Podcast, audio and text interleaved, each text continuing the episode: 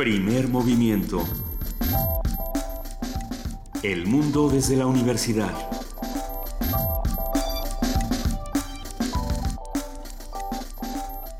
El llanto de Sancho Panza en el lecho de muerte de Don Quijote es una de las cosas más tristes y más hermosas que he leído jamás, ¿no? Porque la peor locura que puede hacer un hombre es dejarse morir sin más y más, sin otras armas que las de la melancolía.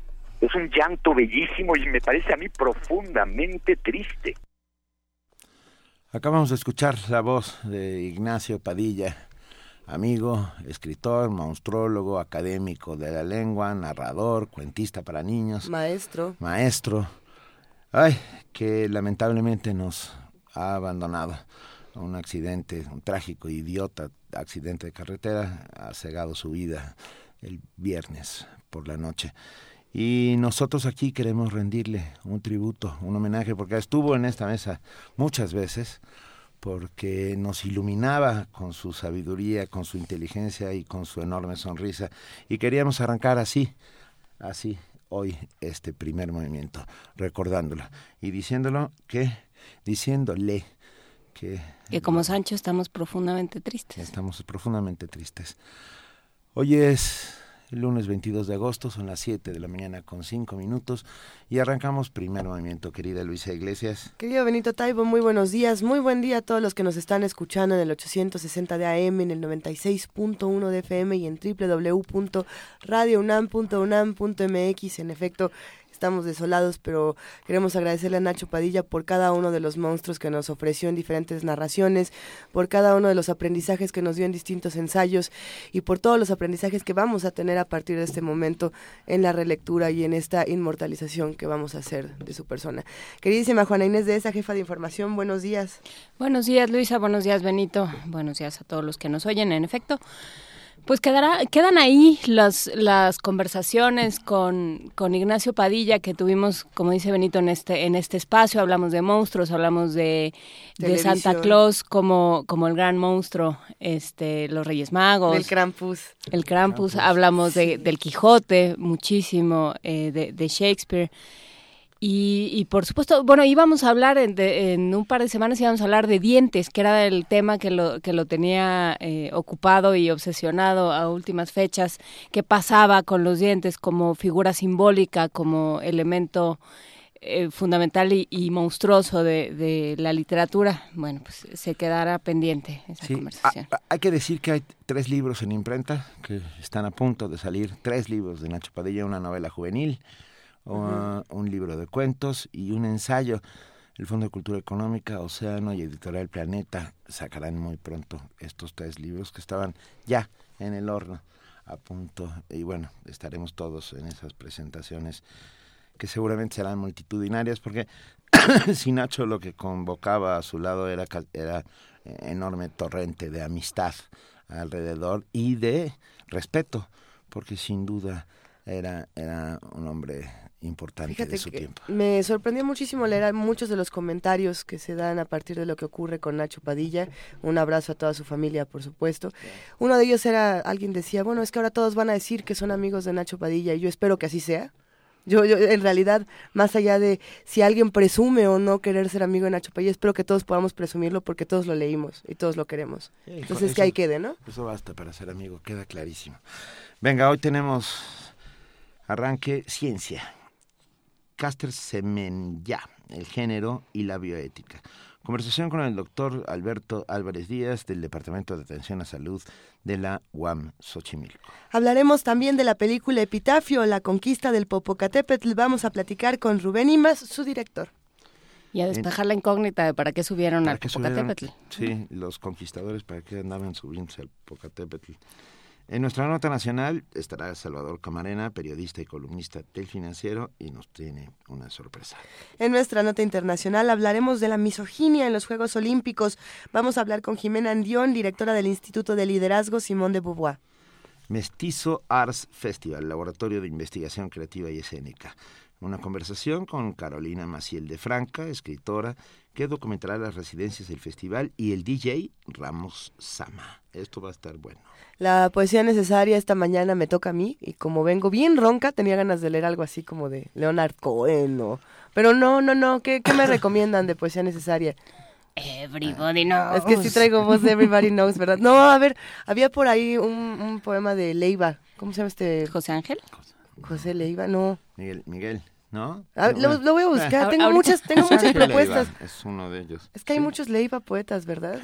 Y también de, de todo, a ver cuántos Leiva se les ocurre. A ver, vamos a, vamos a tener poesía necesaria y sí acepto sugerencias con el hashtag poesía necesaria en arroba primer movimiento, arroba P movimiento, diagonal primer movimiento UNAM y en el teléfono 55 36 43 39. En la participación del programa universitario de estudios sobre el desarrollo, Rolando Car- Cordera, su director, sostiene que México está trabado y todavía falta. Vamos a ver qué es lo que falta y qué es lo que va a ocurrir. En nuestra mesa del día, ya para cerrar primer movimiento esta mañana, hablaremos de las visiones de las dos fronteras, una conversación con el doctor Luis Enrique Calva Sánchez, profesor investigador del Departamento de Estudios de Población del Colegio de la Frontera Norte. Venga, arrancamos así. Primer momento que está dedicado a Ignacio Padilla, monstrólogo, cervantista, escritor y amigo. Nos vamos a la siguiente nota. Vamos a hablar de oxitocina esta mañana. Estudios recientes han encontrado que la oxitocina, hormona que genera el cerebro, también tiene propiedades analgésicas. ¿Quieren saber más? Virginia Sánchez tiene la información. La oxitocina es una hormona que se produce en el área cerebral conocida como hipotálamo y funciona como neuromodulador del sistema nervioso central. En las mujeres, sus potentes efectos estimulan las contracciones del útero durante el parto, lo que favorece la expulsión de bebés, así como la secreción láctea en el periodo postnatal. Sin embargo, esta hormona tiene otra importante función, la de analgesia. Así lo refleja la investigación que se desarrolla en el Instituto de Neurobiología de la UNAM, Campus Juriquilla Querétaro, donde se analiza el uso de la oxitocina como alternativa para sustituir a los fármacos derivados del opio en los tratamientos de dolores crónicos. Es el doctor Miguel Condés Lara quien encabeza la investigación. En el cuerpo hay un grupo de células que están en el hipotálamo, en el núcleo paraventricular del hipotálamo, las cuales secretan esta hormona y va a dos lugares fundamentalmente. Una que es liberada al torrente sanguíneo, a la hipófisis, y otra que es en diversas vías dentro del sistema nervioso central que favorece diferentes procesos como los procesos de analgesia que estamos estudiando, los procesos ligados a la afección, a la empatía y los procesos ligados a la conducta maternal que tienen las madres, ¿no? Y los padres también deben de tenerla. También detalló la función analgésica.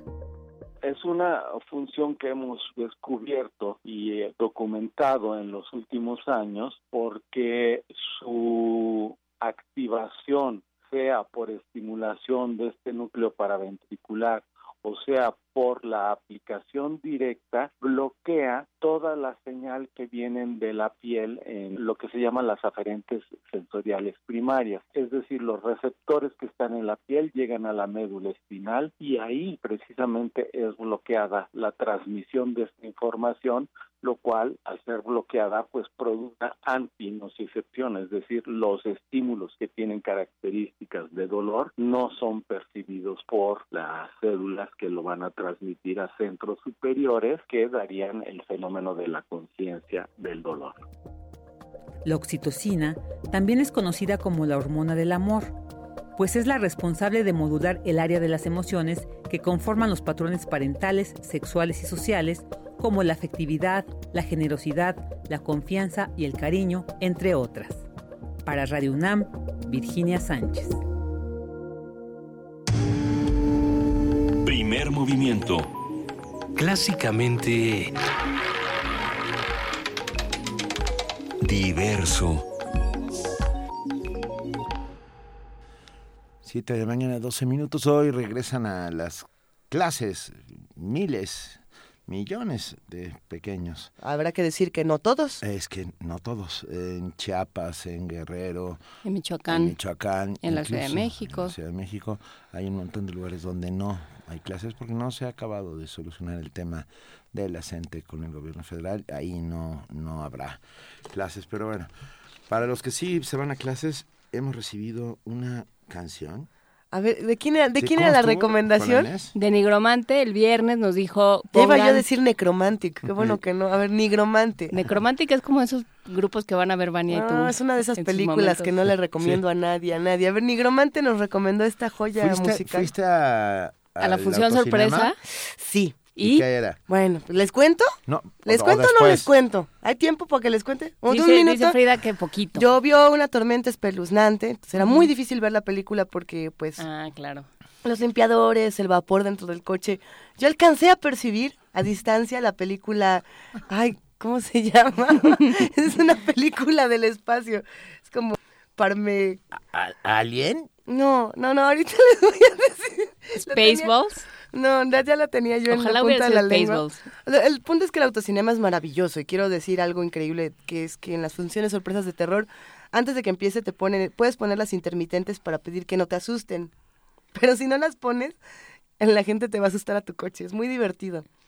Ay, ya lo echaste a perder para todos los No, no, vayan. no, No, o sea, no, tú porque se lo sabe. haces, lo, se sabe y, y te, y te puedes comprar tu malteada, tus palomitas. Es una Y experiencia llenar todo el coche de malteada cuando el hombre lobo se asoma por tu ventana. No, sí, se llena de muchas cosas. Muy Bueno, divertido. Una película del espacio de miedo. No, a ver, se llama, este, ay, Si alguien fue al autocinema ¿Parque? y sí puso atención, No, estaba, estaba bien. Bueno, vamos a oír la canción y ahorita tratamos de recomponer. Para ¿Cómo se todos los chicos que se van a la escuela y a los que no se van, ¿Partenón? No, ajá. Cangre- Cangrejo se fue a estudiar, de Arsenio Rodríguez. A ver, espérate, se llama.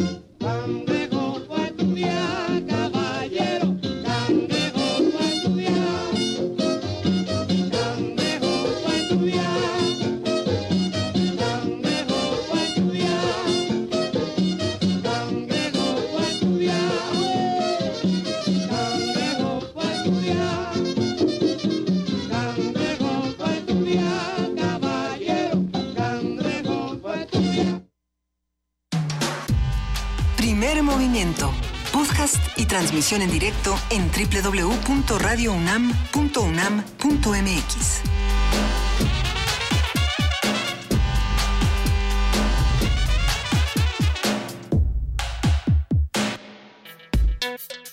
Lunes de Ciencia. Con una marca personal de un minuto con 55.28 segundos, la velocista sudafricana Caster Semenya ganó la competencia de 800 metros planos en los recientes Juegos Olímpicos, con lo que reanimó la controversia sobre su hiperandrogenismo. La deportista de 25 años, considerada una atleta intersexual, ha despertado polémica con su sorprendente desempeño en las pistas. En el 2008 ganó el Campeonato Mundial de los 800 metros con tan solo 19 años. Obtuvo la plata en Londres 2012 y este año consiguió tres de los cuatro tiempos más rápidos en el mundo en dicha especialidad. Desde entonces, su identidad sexual se ha cuestionado y ante sus altos y ante sus altos niveles de testosterona y una vez más que se descartó el dopaje, Semenya fue obligada a someterse a pruebas de género para confirmar que es una mujer.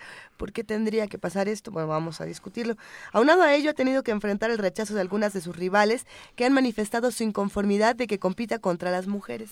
Natalia Lupu, representante de Ucrania en atletismo, declaró, y citamos textualmente, creo que tendría que haber carreras separadas, una para ellas y otra para nosotras. Semenya nos va a ganar, incluso sin emplearse al máximo. Es es controvertido, se va a poner polémica esta conversación. Yo espero que todos los que nos escuchan nos escriban y se suman a este diálogo y hagamos todas las preguntas pertinentes, porque hoy vamos a hablar sobre el género y cómo lo entendemos desde la genética, la bioética, el deporte y demás. Está con nosotros el doctor Jorge, Jorge Alberto Álvarez Díaz del Departamento de Atención a la Salud de la UAM Xochimilco. Jorge, buenos días, gracias por, por estar con nosotros. Muy buenos días, muchísimas gracias por la invitación. No, encantado. Es todo un tema, ¿verdad? Sí, enorme. ¿Por dónde, ¿Por dónde será que le Em- entramos? Empecemos por, ¿Por Caster Semenya? claro, ¿quién es Caster Semenya? Ah, ¿Qué sabemos de ella, de él, de ella? Mm, Es Yo le voy a llamar de, ella. de ella porque Ella, ella. su crecimiento siempre ha sido con una identidad femenina, su madre asume que tiene una niña, ella crece toda su vida como una niña hasta los 18 años, nadie pone en cuestión su identidad sexogenérica le voy a llamar porque son dos términos diferentes, hasta que con 19 años pues se le es obligada a pasar una serie de pruebas a propósito de ganar un primer lugar. En esta serie de pruebas se determina que tiene una condición biológica que no sabemos muy bien en medicina cómo tomar porque el- la forma como se ha denominado tiene problemas como un estado intersexual. Eso da a entender por detrás que hay solamente dos sexos, hombre y mujer, y que hay un algo en el medio. Y en realidad el sexo es un continuo biológico. Entonces, esta es una cosa que es parte de la controversia porque eh, en cuestiones de bioética, en cuestiones filosóficas, trae el problema de cómo clasificamos a los seres humanos. Yo una manera de clasificarlos ha sido tradicionalmente como hombres y mujeres, pero es mucho más complejo. Entonces es una chica deportista in- intersexual, vamos a llamarle así porque no tenemos más nombre para decirle con más propiedad, que además se pone en el ojo del huracán pues precisamente porque gana.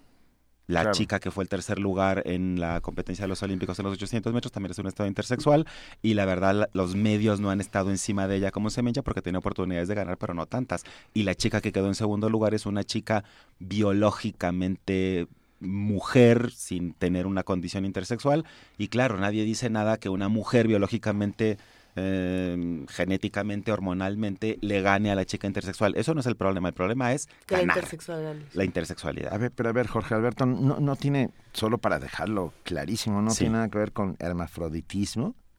Es un término que se utilizaba antes en cuanto a estados intersexuales. De hecho, ahora que manejamos el sexo en el mundo de la sexualidad como un continuo, pues sí asumimos que los polos opuestos hay hombres y mujeres con una potencialidad reproductiva, porque luego hay gente que no se puede reproducir, hay gente infértil. Justo en el medio, el hermafroditismo verdadero, que es una condición genética en donde en el mismo ser humano coexisten células XX y XY, que son los cromosomas que nos determinan el sexo. Y en el medio, pues tenemos lo que se llaman pseudohermafroditismos con fenotipo masculino y disgenesias gonadales, que es donde estarían todos estos antes llamados hermafroditismos. La leyenda es griega, en donde Salmasis, una ninfa, la más hermosa, se enamora del hijo de Afrodita, que se llamaba Hermafrodito, y bueno, de alguna manera la condenan a permanecer unida a él en un cuerpo que manifestaba los dos sexos. Esto tiene implicaciones desde el mundo antiguo, éticas, jurídicas y políticas. Yo me quedo pensando, eh, podemos partir de esta parte mitológica de- del hermafroditismo, podemos irnos hasta la intersexualidad actual, pero si- siempre habrá dudas. Y siempre habrá maneras de interpretar estos mitos o estas realidades. Eso, Claro. eso no lo vamos a quitar. Pero yo quiero preguntar, ¿Qué tan válido es un reclamo como el de Natalia eh, Lupu, la representante de Ucrania, al decir sí tendríamos que tener competencias separadas? Yo no estoy tan segura, no, no veo por dónde, pero, pero habrá quienes digan es que sí, pero en términos biológicos, no en términos sociales. ¿O cómo? O sea, ¿qué, opinas ahí, Jorge? Claro que es una situación súper complicada respecto a cómo clasificar la competencia, porque en las competencias, en principio, el criterio clasificatorio es hombres y mujeres. El problema es cómo van a definir que es un hombre y cómo van a definir que es una mujer. Porque, por ejemplo, para otro tipo de condiciones como la transexualidad. La Asociación Internacional de Atletas eh, pues tiene criterios para mujeres transexuales, que hubo dos en los Olímpicos y afortunadamente no revelaron quiénes eran porque me parece que ya es demasiada información confidencial para que salga, pues para ver cómo van a considerar que es una mujer. Y, y muchas veces ante la no concordancia con la cuestión genética se van por el lado hormonal. A mí me llama mucho la atención esta cuestión del hiperandrogenismo. El hiperandrogenismo no han dicho a las cifras, pero los valores normales de testosterona libre en una mujer oscilan entre 3 y 20 picogramos. En varones de 90 a 300 de testosterona libre, que es finalmente la que tiene efecto en los tejidos periféricos. Entonces, tan cerca, tan cerca de los valores normales para un varón, no está. El problema es la velocidad, el problema es que gana y, que se pone en duda por una, una, supuesta ventaja biológica que habría que ver. ¿Por qué de Phelps no dicen que tiene una ventaja biológica por sus brazos y miembros largos? ¿Cómo, eh, ¿Cómo llegan a esta investigación? ¿Cómo saben lo que pasa con Caster Semenya? Porque lo que se me ocurre es cuántas atletas, o sea, eh, no me acuerdo cuál de las Williams también tiene un eh, tiene una fuerza que parece como que pega como hombre. Sí, sí, sí. Entonces, pero a ella nadie la ha investigado. Sí. Caster, no sé, mm, bueno, la gente que nos escuche, que está seguramente por ahí con internet al lado, puede buscar eh, entrevistas con Caster Semenya y bueno, una de las cosas que llama la atención es, es la voz, que es peculiarmente grave considerándola una, una mujer. Eh, el desarrollo mamario es poco, entonces hubo una serie de sospechas a partir de otras chicas que decían, bueno, no, en realidad parece más un, un hombre. Hubo una que no recuerdo ahora mismo cuál era su nombre, que dijo, si a mí me ponen 10 hombres y a ella yo no sé quién es mujer. Em, ha tenido declaraciones mm, verdaderamente aberrantes desde mi punto de vista Sí, no. discriminatorias. Eh, y bueno, el, el, el problema yo creo que no fue la apariencia, la voz, sino que gana. Para mí es una cuestión de discriminación. O sea, vamos a buscarle algo porque seguramente está haciendo trampa. porque seguramente está haciendo trampa. No sé si sea el mejor ejemplo Phelps, pero también recuerdo el caso de Miguel Indurain, que tiene un sistema cardiovascular Sí. excepcionalmente bueno, y bueno, también se le ha buscado dopaje y un montón de cosas, porque ganan. Y hay que entender las variabilidades biológicas, pues como eso, eso nos enriquece, pero pues en los olímpicos parece que no les gusta. Mira, nos escriben rápidamente nuestros nuestros amigos que hacen comunidad aquí en Primer Movimiento. Cintia Méndez dice, la sexualidad es amplia, amplia, y tú lo acabas de decir, y lo, ella nos lo vuelve a, a insistir. Según 15 hay un continuo. Sí.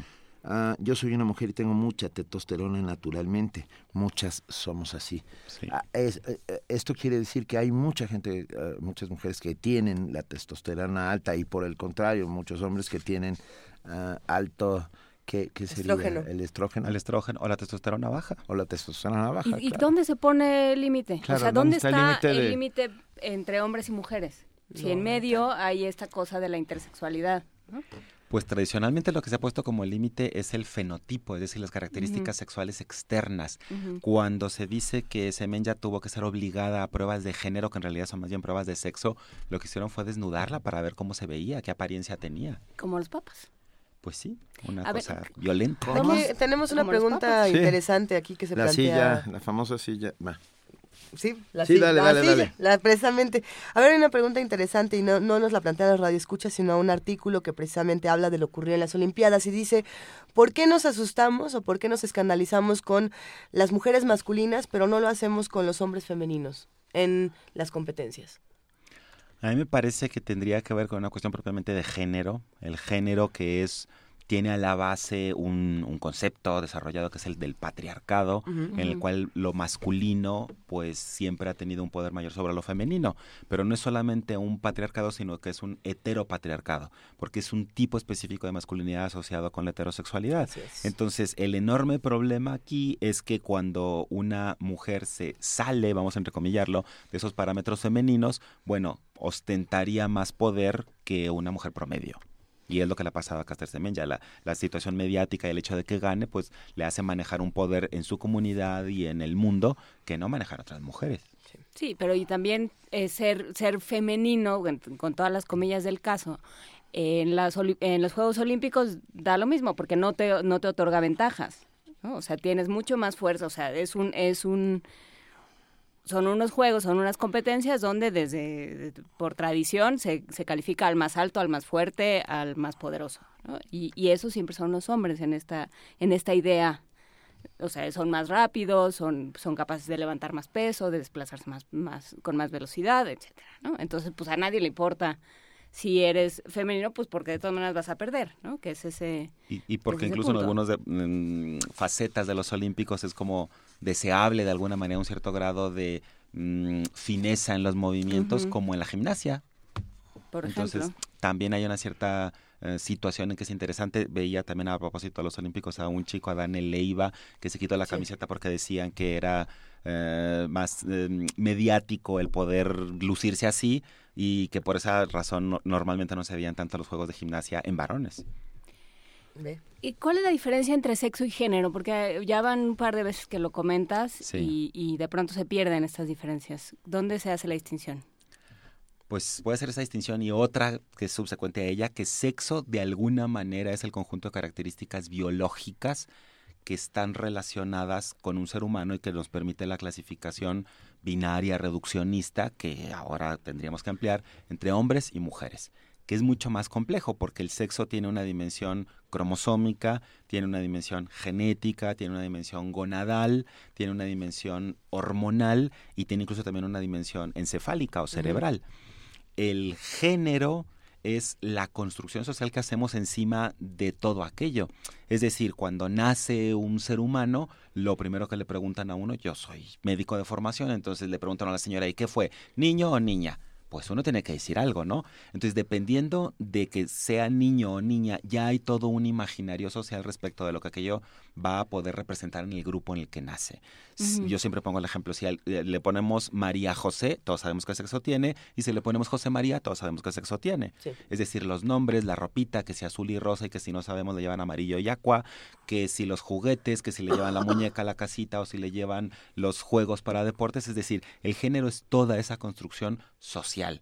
Y otra cosa más complicada es la identidad sexual. ¿Qué pienso yo como sujeto que soy en mi sexo y qué pienso yo como sujeto que soy en mi género, que es la identidad genérica? Por eso yo mencionaba la cuestión de la identidad sexo-genérica, porque son distintas. Tenemos sexo, Sí, género, Sí. identidad sexual. E identidad genérica. Identidad genérica. ¿Cómo relacionamos todo esto en un país donde tenemos estructuras heteropatriarcales y donde estamos teniendo toda clase de problemas? Digo, porque ahorita estamos hablando de las Olimpiadas donde el dilema es... eh, Vamos a ponerlo en los términos ¿Le más biológicos premio posibles, damos? ¿no? Sí. Estoy enojado porque biológicamente esto no se vale, vamos Sí. a entrecomillarlo así. Porque tiene ventaja. Ahora vamos a pasarlo acá a nuestro país, donde está la discusión del matrimonio igualitario, donde están otro tipo de discusiones como si tengo yo derecho o no a cambiar mi IFE porque quiero cambiar de identidad genérica, no identidad sexo, no identidad sexual, Sexual, genérica. genérica, sí. Ay, sí, se pone, se pone Se complicado. pone complicado. Donde tenemos la LGBTTT y, y, y- y to- y toda una clase de clasificaciones que se Sí. van haciendo cada vez más grandes y que a lo mejor todavía nos faltan. ¿Qué hacemos con eso? Pues yo creo que lo que tendríamos que hacer es enriquecer el mundo social porque reducirlo solamente a varones y mujeres heterosexuales es dejar una muy buena parte de la población fuera. A propósito de Kinsey que nos decían los, los espectadores, los radioescuchas, no sé cómo se denomina aquí en estos, estos medios. Este, claro, este bueno, Kinsey habló de un continuo, yo hablé de un continuo en lo biológico, Kinsey habló de un continuo sobre la orientación sexual y prácticamente todas las actividades humanas tienen un continuo en donde no lo podemos dicotomizar fácilmente. La sociedad debería reconocer esto y es que además tenemos un constitucionalmente desde el 2000 un derecho a la no discriminación. Entonces tendríamos que ser un poco más abiertos en estos temas porque además el tema del matrimonio a propósito de todo esto, pues clásicamente se vio como la unión de un hombre y una mujer y debería ser desde mi punto de vista la unión de dos sujetos de derecho, independientemente de sexo, orientación, identidad o práctica sexual. Sí, acaba de hablar Norberto Rivera que no está de acuerdo contigo, ¿eh? No, Qué bueno. Que, que así no funciona y que así no era. No, que así no sirve. Jamás hablaría. Pero bueno. Me lo ah, puedo imaginar, pero si habla, lo sentamos aquí y nos ponemos a discutir. No, no, jamás se sentaría con nosotros, pero bueno, a ver. Ah, parece ser que la Asociación Internacional de Federaciones de Atletismo, la IAAF por sus siglas en inglés, concluyó que las atletas intersexuales con hiperandrogenismo, como bien lo acabas de contar, poseía una clara ventaja sobre el resto de las participantes y por lo tanto podía correr, pero con la condición de someterse a un tratamiento para reducir su producción de testosterona por debajo del máximo nivel permitido. Ok. 10, ellos los Diez. llaman nanomoles, tú los llamaste pico... Sí, son nano, nano, perdón. Bueno, nanomoles por litro de sangre, que equivale a tres veces por encima de los niveles del 99% de las atletas mujeres. Por lo visto, ella tomó este, este, este medicamento, eh, pero bueno, desde 2009 empezó a, a tomarlo, ganó la medalla de plata en los mundiales de 2011 y en los Juegos Olímpicos de Londres en 2012.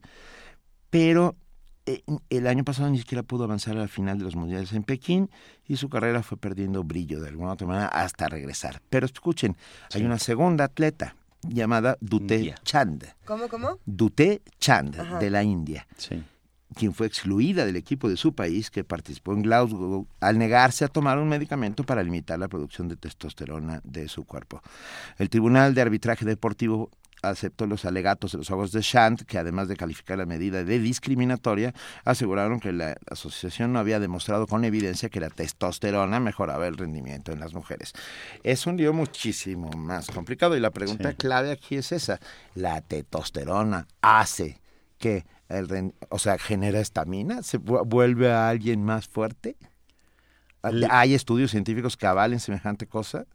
Lo que podríamos decir de la testosterona es que efectivamente ayuda al desarrollo de la masa y de la fuerza muscular, porque esa es una diferencia biológica en esa dicotomía entre hombres y mujeres, pero eso no necesariamente tiene una relación mostrada con alguna evidencia científica con mayor velocidad. Pero entonces, ¿qué haces? O sea, ¿qué, qué haces con eh, Usain Bolt, que está demostrado, ahí sí, que, mm, según nos decía aquí Benjamín Ruiz, de la Facultad de Química, ventaja. Tiene Sí. un gen que lo hace Tiene un recuperar. gen extra, ¿no? Sí. Tiene un gen extra Oh. que lo hace recuperar y almacenar de otra manera la energía en los Sí. músculos. Y entonces cuando ya nadie da más, por eso Usain Bolt puede En en el último momento aventarse un sprint porque tiene reservas de energía distintas del resto de los humanos porque tiene otro gen. Sí. Entonces, ¿qué haces? Pues usted no compita, ¿no? O sea, usted este, se va a las Olimpiadas para los X-Men o no sé, ¿no? Sí. Para los X-Men, donde al parecer quieren que estén los intersexuales, los transexuales, este... Pero el asunto es... lo- Todos los cuerpos no hegemónicos, sí, biológicos, ajá. sociales. O El asunto es, una vez que destapas este asunto, o sea, una vez que destapas, hay una serie de asuntos, de, de condiciones en medio de hombres y mujeres, y hombres y mujeres ya no funciona como como, eh, Como medida. una clasificación, Sí. ¿qué haces? O sea, ya olvidémonos de los Juegos Olímpicos, ¿qué haces en la vida? Pues es que en la vida todos somos diferentes y somos diversos. Por eso yo pongo el énfasis en que el problema es ganar, porque si no tu- si esas ventajas biológicas, diferencias, no les produjeran que ganen, nadie les haría caso. Pero sí les hacen, porque Ay. acabamos de tener el pleito de los baños, de los baños públicos. ¿no? ¿A dónde A vas? ¿No? ¿Yo dónde me quedo? ¿No? Yo al momento de situarme en una escuela, soy, me, me junto con los niños, me junto con las niñas y ¿qué hago con toda esa carga social que viene asociada a... Pues es que lo que todo? decimos muchos, lo más importante no es tanto el sexo o el género, sino la identidad. que siento yo que soy en mi sexo y que siento yo que soy en mi género. Entonces tendríamos que permitir, aunque es una cosa más complicada, que de acuerdo con la identidad se movieran en los baños. Tengo una muy querida amiga, mm, Silvia Susana Jacome, que ojalá me esté escuchando, no lo sé. Es una activista trans en Veracruz. Y bueno, quisiéramos en este momento ponernos a trabajar, porque ya tenemos algo desarrollado, acerca de esta problemática con los niños en las escuelas primarias. Pero si de chiquito te pusieron un mameluco azul y luego te regalaron un carrito y luego te dijeron que no lloraras porque eso no era de hombres y que y que dejaras de estar jugando Sí, ahí el- de- Sí. Con las vistiendo a las las muñecas de tu hermana y dándoles de comer porque eso no era de hombres. Y, ¿Qué haces cuando dices pues yo creo que no. ¿Dónde te reconoces? ¿Qué, ¿En Ese qué? es un problema para el desarrollo de la identidad porque efectivamente la mayoría de los hombres y mujeres que tienen como referentes a un padre o una madre heterosexual pueden decir, bueno, aquí me identifico, pero no tienen ni a un intersexual, ni a un transexual, ni a un no heterosexual como para poder desarrollar una identidad. Efectivamente el problema es en el desarrollo social, pero porque como sociedad no hemos sido capaces de encontrar cómo darle a estos menores una posibilidad de desarrollo adecuado a su identidad sexual. Esto es muy reciente. ¿Están identificados eh, estos grupos intersexuales? O sea, ¿hay señales? ¿Puede uno reconocerse de alguna manera? Mm, ¿Cómo? Si hay algún lugar donde O sea, se puedan... no, no, no, que No, yo no. sepa. No. No, porque además, dependiendo de la condición, puede ser muy evidente o no. Es una frontera tan tan deslucida en el Sí. sentido de que no está Tan clara arbitraria. ¿no? y arbitraria que está complejísimo. Sí. Cintia Méndez sigue avanzando y dice, todos somos diferentes, únicos y repetibles, ¿no es eso maravilloso? Pero Y nos yo- tenemos que clasificar. Sí, pero, pero, Sí. pero me gusta. A ver, desde que Carlos Linneo empezó con ese, Con esa- con, lata. con esta, a dar la lata, ¿no? Sí. Y a clasificar y poner. ah, creo que no había habido esta discusión. Creo que esto, esto fue de alguna otra manera zanjado en el siglo XIX. O sea, decir hombre, mujer, punto. Y no, y no hay, y no hay discusiones. Y estamos en un tiempo nuevo en Sí. el que tenemos que empezar a transformar no solo Sí. eh, parámetros biológicos, químicos, sino también filosóficos. Y ahí es donde empieza. Pero además es que ya nos lo dijo la biología, ¿no? O sea, estos hay, hay reptiles que cambian de, de género de de, género. acuerdo con para, Las equilibrar las tienen- Este es el poblaciones. momento Jurassic Park, estamos teniendo este momento de Jurassic Yo Park. pensaba más bien en los cocodrilos Sí. que ponen, lo- hacen el nido y, y ponen los huevos en diferente lugar para para que haya Para que se- hombres o mujeres. están más calientes. Para que haya, Sí. no. Sí, bueno, no, no, este, sí. Machos y pero hembras. más Machos y hembras. perdón. Pero es cierto, cuando cuanto más caliente es el nido, hay una mayor incidencia de, de productos de, de- de machos. No. De machos y al revés. ¿Sí? Sí, bueno, es que vi un documental. Los- lo siento, somos muy ñoños aquí. Somos muy ñoños y entonces lo que pasa es que regulan la Sí. población. Así es, así Entonces, si eso puede suceder en la naturaleza, si eso sucede en la biología, ¿por qué estamos tan aferrados? ¿Por qué, por qué nuestra incapacidad? Porque con los criterios, a mí me parece, esta es mi hipótesis, que con los criterios clasificatorios que tenemos, creemos que esas cosas que hemos inventado existen. El hombre, pues en realidad vemos hombres. La mujer, en realidad existen mujeres. Entonces, ¿qué tipo de cuerpo, hormonas, cromosomas, genes tienen? Pues diversos. Y tendríamos que incluir eso a propósito de esta idea de que todos somos pues seres, desde el punto de vista filosófico, a propósito de la bioética, dignos, únicos, respetables, irrepetibles. Eso es. Entonces, esta es una cosa que tendría que llegar también allá, más allá de las Y clasificaciones. sabes que hilando en punto fino, a lo mejor no hay que hay que empezar a hablar de otra manera en el sentido de no estamos frente a deficiencias, sino a lo mejor estamos frente a una nueva etapa de la evolución. Y Sí. eso tal vez es algo que por eso estamos todos eh, teniendo este tipo de O más bien discusiones. no lo habíamos reconocido, eso estaba siempre. Sí, siempre O siempre o sea, porque por algo están Siempre los estuvo. mitos, por, por algo está en los griegos. Y de hecho en- en el derecho romano hubo un enorme problema a propósito de los hermafroditas porque si resultaba que se les clasificaba como varones tenían derechos y eran ciudadanos Y y, si se no, les clasificaba mujeres no. Entonces era una cosa muy muy importante Qué para el mundo duro. del derecho. Eh, hay una investigadora en este Instituto de Investigaciones Jurídicas de la UNAM, la Sí. doctora Lucía Rafael, que trata estos temas, por ejemplo, derecho y, y bioética. Entonces, si quieren ahondar en otro momento, ya les podría contar qué pasa en el y marco lo jurídico. discretamente, así Lo como que, ok, apuntamos. ok, ok, perfecto. Pero por supuesto, perfecto. Sí es sin duda un tema, un tema complejo. Yo eh, ganó los 800 metros, le dieron su medalla, no creo que La Sí. otra lloró. La- no creo que nadie Todos se vaya a reclamar, o a lo mejor alguien va a ir a reclamar a algún tribunal de justicia internacional, no lo sé. No, Pues si reclama en este momento ya participó con todas las condiciones que la competencia le pedía, entonces claro. podría de alguna manera decir, bueno, puede seguir reclamando, pero no procede tu reclamo. Sí, sí.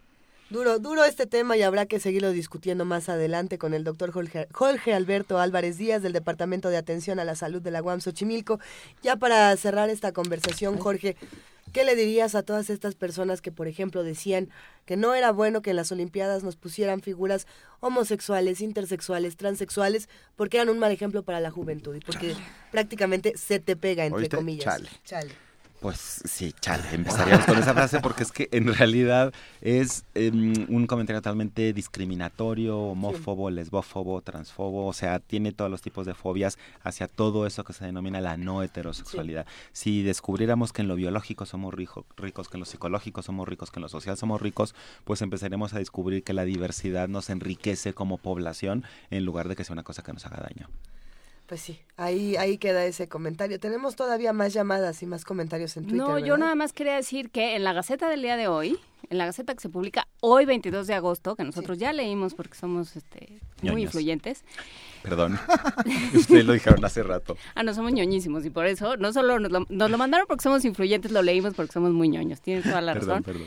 Este, va a haber un encuentro de expertos en torno a genes, sexo y conducta. ¿Cuáles son los, las bases genéticas que definen quiénes serán machos y hembras? ¿Cómo aparecen los cromosomas sexuales? ¿Cuál es su ventaja? Esas y muchas otras preguntas se responderán en el taller Genes, Sexo y Conducta que el 23 y 24 de agosto reunirá a 10 expertos en el Centro de Ciencias Genómicas de Cuernavaca. Para más información, lea su Gaceta de hoy, 22 de agosto. Jorge Alberto Álvarez Díaz, ¿dónde podemos saber más sobre todos estos temas? ¿Existe literatura, información, páginas? De, o sea, para no quedarnos así, pues. Pues hay, hay literatura de diferentes fuentes. A mí me llama la atención lo que acaba de decir Juana Juana Inés. Inés. Juana Inés, porque parece como que ahí están las respuestas en la genética y la verdad, ni siquiera sabemos cuáles son los genes de la heterosexualidad porque nadie sabe. Es decir, no sabemos cuál es la base biológica de que el heterosexual sea heterosexual. Entonces me parece que andar buscando esas bases biológicas sobre la no heterosexualidad es como perder un poco el tiempo. Sí. Yo creo que tendríamos que andar buscando más explicaciones dentro del mundo del que llamamos de la sexualidad, en donde poder ver, ahí sí hablamos de la riqueza del comportamiento, de las conductas, de las prácticas, y que finalmente lo que nos importa para la vida cotidiana es eso, el comportamiento, la conducta, las prácticas, las identidades, y no tanto qué genes tengo o, o qué genes no tengo. Entonces yo recomendaría pues más un acercamiento desde el punto de vista sexológico para entender el fenómeno y para las reflexiones contemporáneas pues los programas de bioética. Bien, nosotros, como bien dijo Juan Inés, somos ñoños y luego nuestra cabeza funciona de maneras eh, francamente extrañas. Y yo cuando oí la primera vez Caster Semenya pensé en Castor y Pollux. Sí. Ah, porque supongo que de ahí viene su nombre, a menos de que haya algo más detrás. Pero bueno, son estos dos gemelos que también están, ah, que también hay una ah, un velo de su sexualidad por ahí metido y que no acaba de quedar muy claro. Entonces me sorprendió, pues, y, y digo esto para seguir El dato documentando ñoño el, dato, el El dato ñoño. ñoño curioso. Ah, Yo eso no ah, lo sé, la verdad. Así pero- vivimos, pero bueno. Sí, sí. Porque yo nunca había oído el nombre Caster. Ah, Bueno, es sudafricana. Ca- bueno, es Es- sudaf- sí, él sí, tiene sí. razón, es sudafricana y eso puede no sé si ella ha oído el decir nombre muchas Benito, por cosas. ejemplo. Sí, Tampoco. probablemente. no Benito sé. Nelson Mandela es, por supuesto, Ah, figura importante. Jorge, Oye, mil gracias. Un Jorge, verdadero Muchísimas gracias placer. por la invitación. vuelve, ¿no? Porque hay, hay un montón de cosas que hablar sobre, sobre esto. Y, Claro, y- claro. y no se agota, por supuesto que no se agota. Estamos ante tiempos completamente nuevos que tenemos que diseccionar, observar, meditar y verlos con otros ojos también. Claro que sí. Muchísimas gracias. Encantado, muchísimas gracias. muy A ver, día. Lu. Vamos a escuchar en este momento Green Gold, Donny Trumpet. Recomendación de Alex Quevedo. Mm, six years old, staring at my nose in trying to dip my toes in the mirror, thinking, who's that girl? And does the mirror world go on forever? Carmine Road, sharpening the knives in the attic. Trying to watch cartoons through the static. Thinking, where am I gonna be if I'm ever 23? Oh, I'm looking at life on foot, dreaming of the green and gold. Just like the ancient stone, every sunrise I know.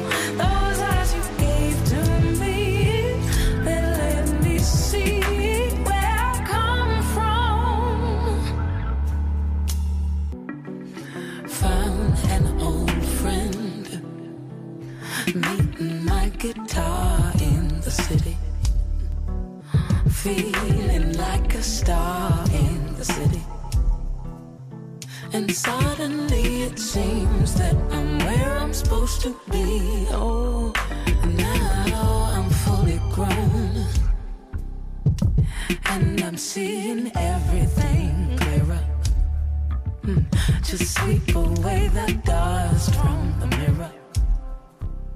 We're walking hand in hand on the warm white sands.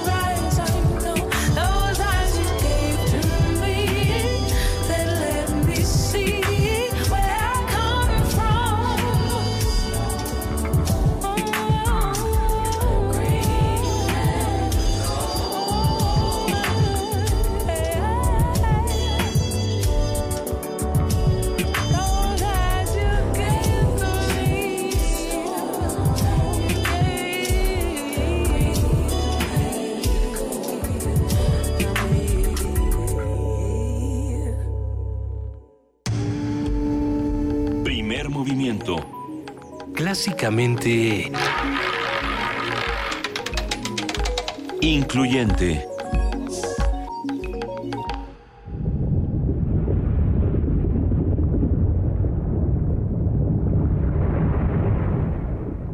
Yatiwani chichintin, noknik chichiwan, nenota chichiwan,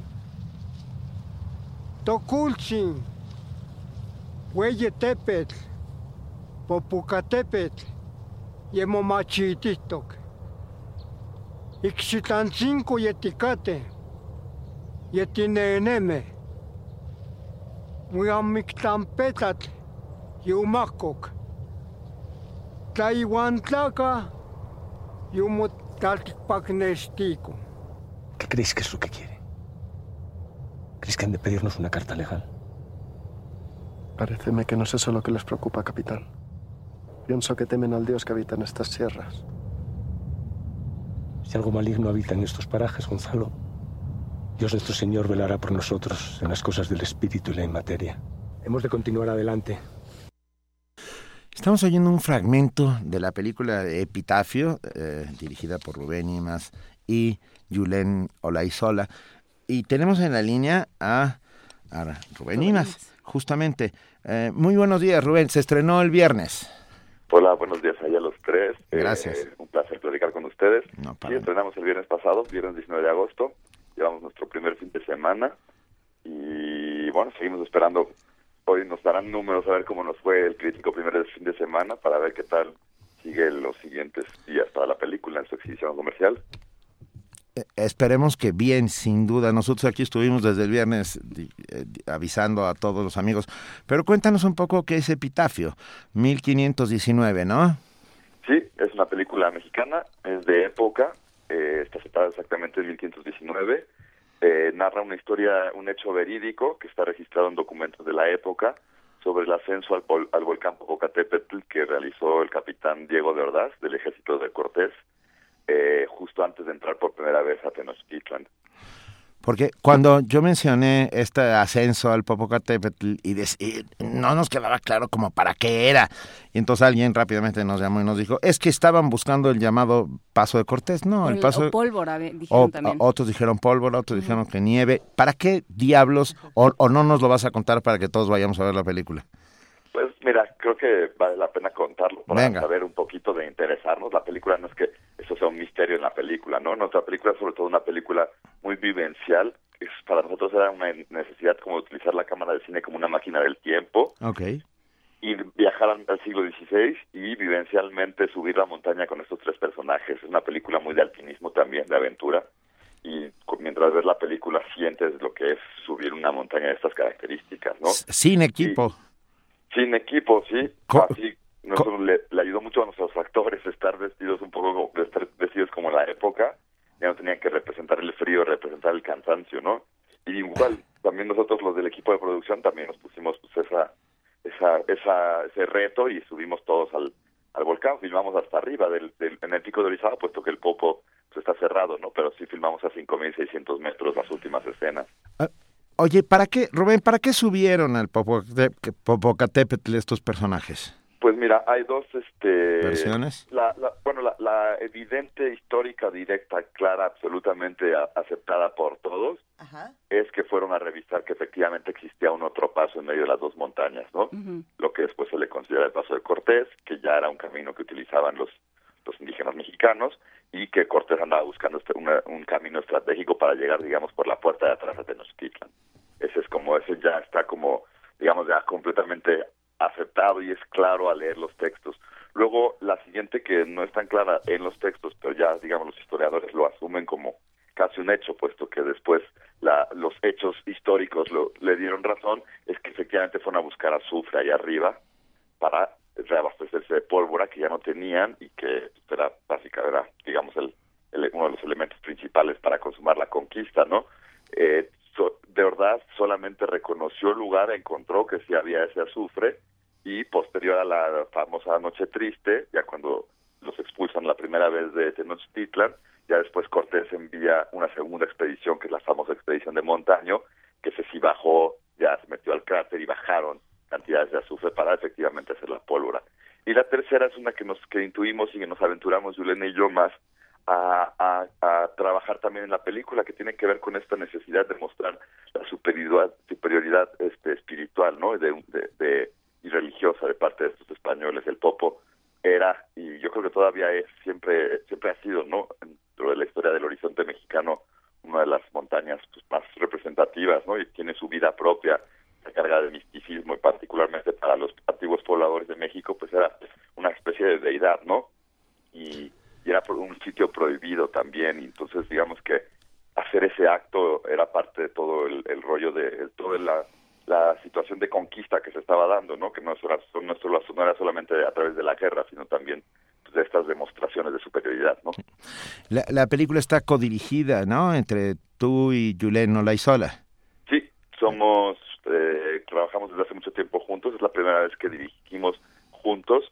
Normalmente en nuestras películas siempre estamos ayudándonos en distintos puestos y es la primera vez que nos aventamos esta codirección. Eso fue fue muy muy placentero porque fue un rodaje muy difícil. Estar ahí arriba en la montaña, descansando mal, comiendo muy más o menos, en un ambiente bastante hostil, la verdad, y, y, y peligroso y que además es muy cambiante, ¿no? El pico el pico Orizaba, cada 20 minutos el clima cambia. Lo que viste el día anterior, al día siguiente, si hubo lluvia, si no hubo lluvia, cambió completamente el panorama. Entonces, dos cabezas en ese momento para poder reaccionar más rápidamente fue fue muy muy práctico. Sí. ¿no? Eso da gusto. Epitafio está hoy en cines, hay que aprovechar y sobre todo los fines de semana son las medidas, la forma de medir el éxito de una película, es así, ¿verdad? Sí. Entonces necesitamos que todo el mundo vaya a ver Epitafio para que continúe en las salas, en las salas. De eso se trata. Sí, intuimos que es la verdad es una película que tiene muchos brazos de donde agarrarse, no solamente dedicada a la gente que le gusta la historia, evidentemente a quien te guste la historia es un público eh, foco de nuestra que, que nos interesa, pero creo que la película, como te comentaba, también tiene aventura, ¿no? También tiene mucha naturaleza, es una película muy fotográfica y también tiene una parte muy interesante que, que, que siempre puede conectar con todo ser humano, que tiene que ver con esta este convencimiento de un, ser- de un ser humano por realizar actos casi enloquecidos, ¿no? Y poner en riesgo su propia existencia por conseguir trascender, ¿no? En algún aspecto. Y creo que la película habla mucho de eso. Bien, suena, suena muy muy bien. Invitamos a todos a ver Epitafio. Está en varios, en bastantes cines hasta ahora, ¿no? Sí, aquí en el DF se puede encontrar bastante fácilmente, no en todos, pero bueno, con una, una pequeña investigación en la cartelera, y nuestros distribuidores se animaron también a lanzar la película al mismo tiempo en Puebla, Guadalajara, Monterrey Eso. y Toluca. Ah, eso es muy importante, ¿no? Porque ya pues, urge mucho esta ver- verdadera co- reconexión del público mexicano con su cine, ¿no? Nunca en, el, nunca en la vida había habido tantas películas mexicanas en un año y nunca en la vida se habían vendido tantos boletos en los cines en México. Entonces, pues como que nos urge realmente este, consumar este matrimonio, ¿no? Que, que se vendan más boletos y que todos nos vayamos a ver cine mexicano. Muchísimas gracias por hablar esta mañana con nosotros, Rubén. Te mandamos un inmenso abrazo y todo el éxito. Muchas gracias a ustedes. Muy buen día. Gracias, les va a ir bien, les va a ir muy bien. Y, y- y ya que estamos en esto, pues vamos a hablar del Popocatépetl. Pues digo, ¿por qué no? A ver, investigadores de la UNAM han desarrollado un mecanismo de monitoreo para entender el comportamiento del Popocatépetl y nuestra compañera Cindy Pérez Ramírez tiene toda la información.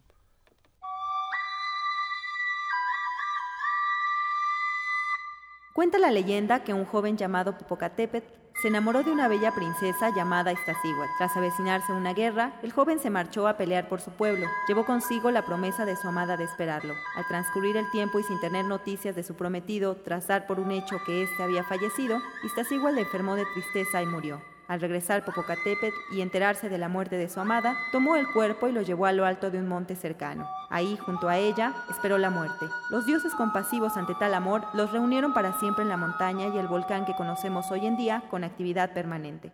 El Popo, como también se le conoce, es considerado uno de los 10 volcanes más peligrosos del mundo y se estima que ha estado activo durante más de medio millón de años.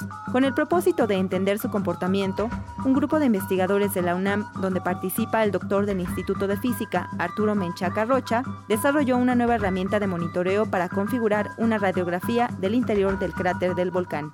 El detector lo que hace es que reconstruye la trayectoria de estas radiaciones que nos llegan del cielo, los rayos cósmicos, sí, les llamamos los muones, que son en particular las, las radiaciones que nos interesan. Digamos, se comporta un poco como los rayos X en, un- en una radiografía. En el volcán uno anda buscando tubo vacío. Eh, en la zona de ese tubo pasarán más muones porque está vacío que por las partes aledañas donde, donde no hay un hueco. El detector está hecho de módulos. Hay 90 módulos que van a que van a constituir al detector eh, del volcán y el primero ya se construyó. Este dispositivo permitirá, de acuerdo con el académico universitario, prevenir un desastre. tenemos que tomar efectivamente una imagen para para poder localizar en dónde está este el ducto de lava. Si el magma empieza a fluir por ese ducto de lava entonces eso es un indicador de que eh, puede venir una erupción si todas las otras técnicas indican que, que viene algo y nuestro aparato es consistente con eso, pues entonces eh, como que esto contribuye a dar una mayor certeza, la sensibilidad de nuestro aparato en tiempo. Eh, estimamos que nosotros podemos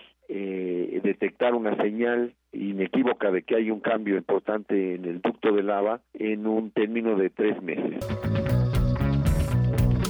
En conjunto con los institutos de Geofísica e Ingeniería de la UNAM y con la colaboración del USE Geological Survey, el Centro Nacional de Prevención de Desastres monitorea y emite reportes de la actividad. En el año 2000, Don Goyo hizo su erupción más grande en 1200 años. Actualmente, el semáforo de alerta permanece en amarillo fase 2. Para Radio UNAM, Cindy Pérez Ramírez.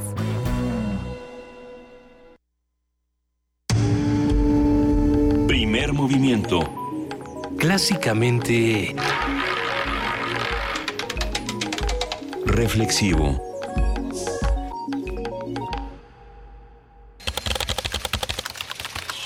Informativo. La UNAM. Elena Nava Morales, académica del Instituto de Investigaciones Sociales de la UNAM, obtuvo la beca para mujeres en las humanidades y las ciencias sociales 2016 que otorga la Academia Mexicana de Ciencias, el Consejo Nacional de Ciencia y Tecnología y el Consejo Consultivo de Ciencias de la Presidencia de la República. Las relaciones que estoy estudiando es relaciones pueblos indígenas y Estado. Entonces yo lo que quiero decir es que hay un desentendimiento epistémico en el nivel de que tanto pueblos como Estado hablan lenguajes totalmente distintos y muchas veces no son comprensibles entre, entre ellos y generalmente el Estado no llega ni a un entendimiento y la flexibilización solo es discursiva. Entonces eso hace peligrar las realidades locales. El Laboratorio de Bioquímica Ambiental de la Facultad de Química de la UNAM fue aprobado por la Procuraduría Federal de Protección al Ambiente en dos evaluaciones de conformidad, en el área de muestreo de suelo y otra en análisis de metales, ambas en la rama de residuos. Nacional. La Comisión Ejecutiva de Atención a Víctimas reembolsó a 81 familias los gastos médicos y funerarios de las víctimas del enfrentamiento entre pobladores y autoridades federales en Oaxaca. Renato Sales Heredia, comisionado nacional de seguridad, negó que el enfrentamiento en Tanuato fuera motivado por la venganza, luego de que el cártel de Jalisco Nueva Generación atacara días antes a autoridades federales y causara la muerte de varios elementos. La Organización de Derechos Humanos Artículo 19 denunció que José Luis Montenegro, corresponsal del diario The Guardian, fue amenazado después de informar sobre el departamento de lujo de Angélica Rivera. El índice de esclavitud mundial 2016 coloca a México en el puesto 20 de 167 naciones, pues en nuestro país existen casi 378 mil personas en esta situación. Economía y finanzas. El Centro de Estudios Económicos del Sector Privado aseguró que las movilizaciones del magisterio disidente deterioran la confianza y aumenta la percepción de riesgo para invertir, con lo que se puede intensificar la salida de empresas del país. Internacional. El presidente de Venezuela, Nicolás Maduro, reiteró la voluntad de su gobierno para seguir avanzando en el restablecimiento de las relaciones económicas y comerciales en la zona fronteriza con Colombia. Estamos preparados para dar el segundo paso de manera coordinada, gradual, armónica y segura con el gobierno de Colombia. Bueno, voy a llamar al presidente Santos con el informe de nuestros equipos para avanzar en la toma de decisiones en función de seguir construyendo una frontera de paz, cooperación, integración, hermandad. Rodrigo Duarte, presidente de Filipinas, calificó de inútil a la ONU por oponerse a su guerra contra el narcotráfico. I do not want to insult you. No quiero insultar a la ONU, pero puede que tengamos que salir de las Naciones Unidas. Si es tan irrespetuosa, habrá que dejar la organización.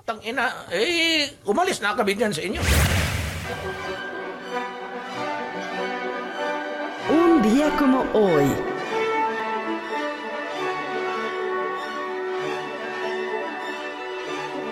En 1945 se llevó a cabo la conferencia de Potsdam entre la Unión Soviética, el Reino Unido y Estados Unidos. En la reunión se acordó desarrollar el proceso de desnazificación de Alemania.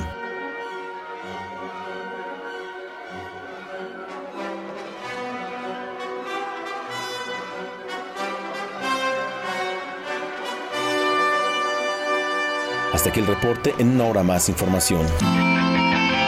Radio UNAM, clásicamente informativa. 2016. 100 años del nacimiento de Consuelo Velázquez.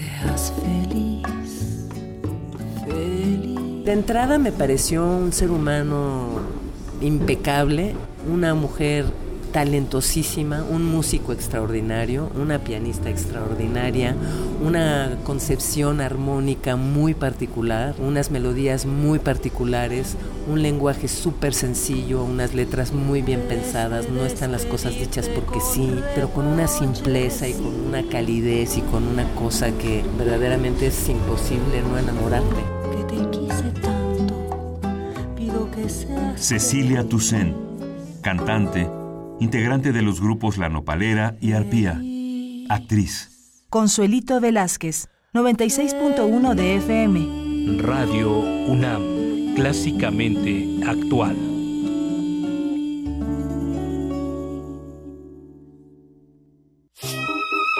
Teatro de fin de semana presenta Heroínas Transgresoras. Monólogo operístico de Luz Angélica Uribe. Una farsa trágica en torno a la locura femenina. Sábados y domingos de agosto a las 13 horas en la sala Julián Carrillo de Radio UNAM. Entrada libre. Déjate envolver por el delirio y la voz aquí en Radio UNAM. Para fortalecer la representación política de la población en los congresos locales y en el Congreso Federal, el INE realizará una nueva distritación electoral en tu entidad. Nuestro fin es preservar el valor del voto ciudadano. Infórmate y participa en la consulta a los pueblos y comunidades indígenas en materia de distritación a través de tus representantes. Queremos conocer tu opinión. Contigo, México es más. Súmate. Consulta INE.mx o llama al 01800 433 2000. Instituto Nacional Electoral. INE. el Festival Internacional de Danza Contemporánea, el Ballet Ensamble de México y la compañía Far Alonso llegan a la sala Julián Carrillo. Disfruta sus coreografías todos los martes de agosto a las 8 de la noche en Adolfo Prieto 133, Colonia del Valle. La entrada es libre. Radio UNAM. Primer movimiento. Clásicamente... Universitario.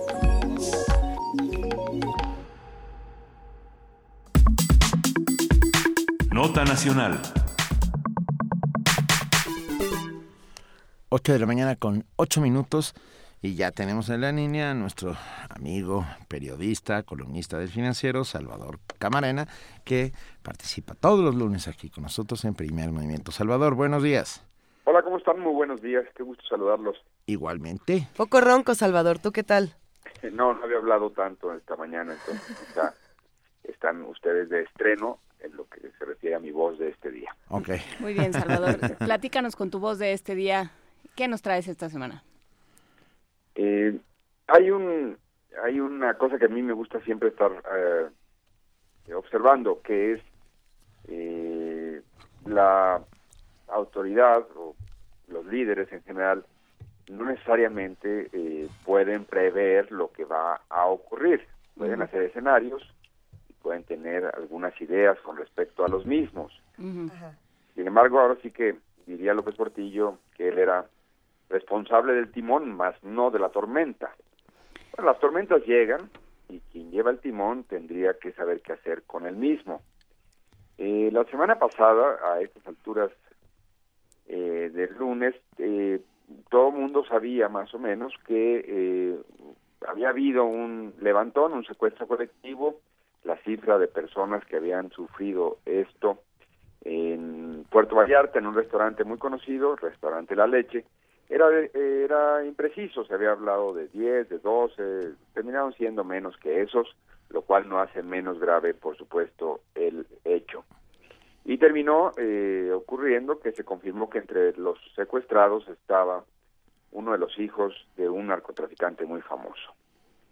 Eh, eso lo supimos un poco eh, a gotas, fue un goteo eh, informativo el que se fue dando y la ciudadanía fue teniendo información de manera caótica las primeras horas y todo el resto de la semana.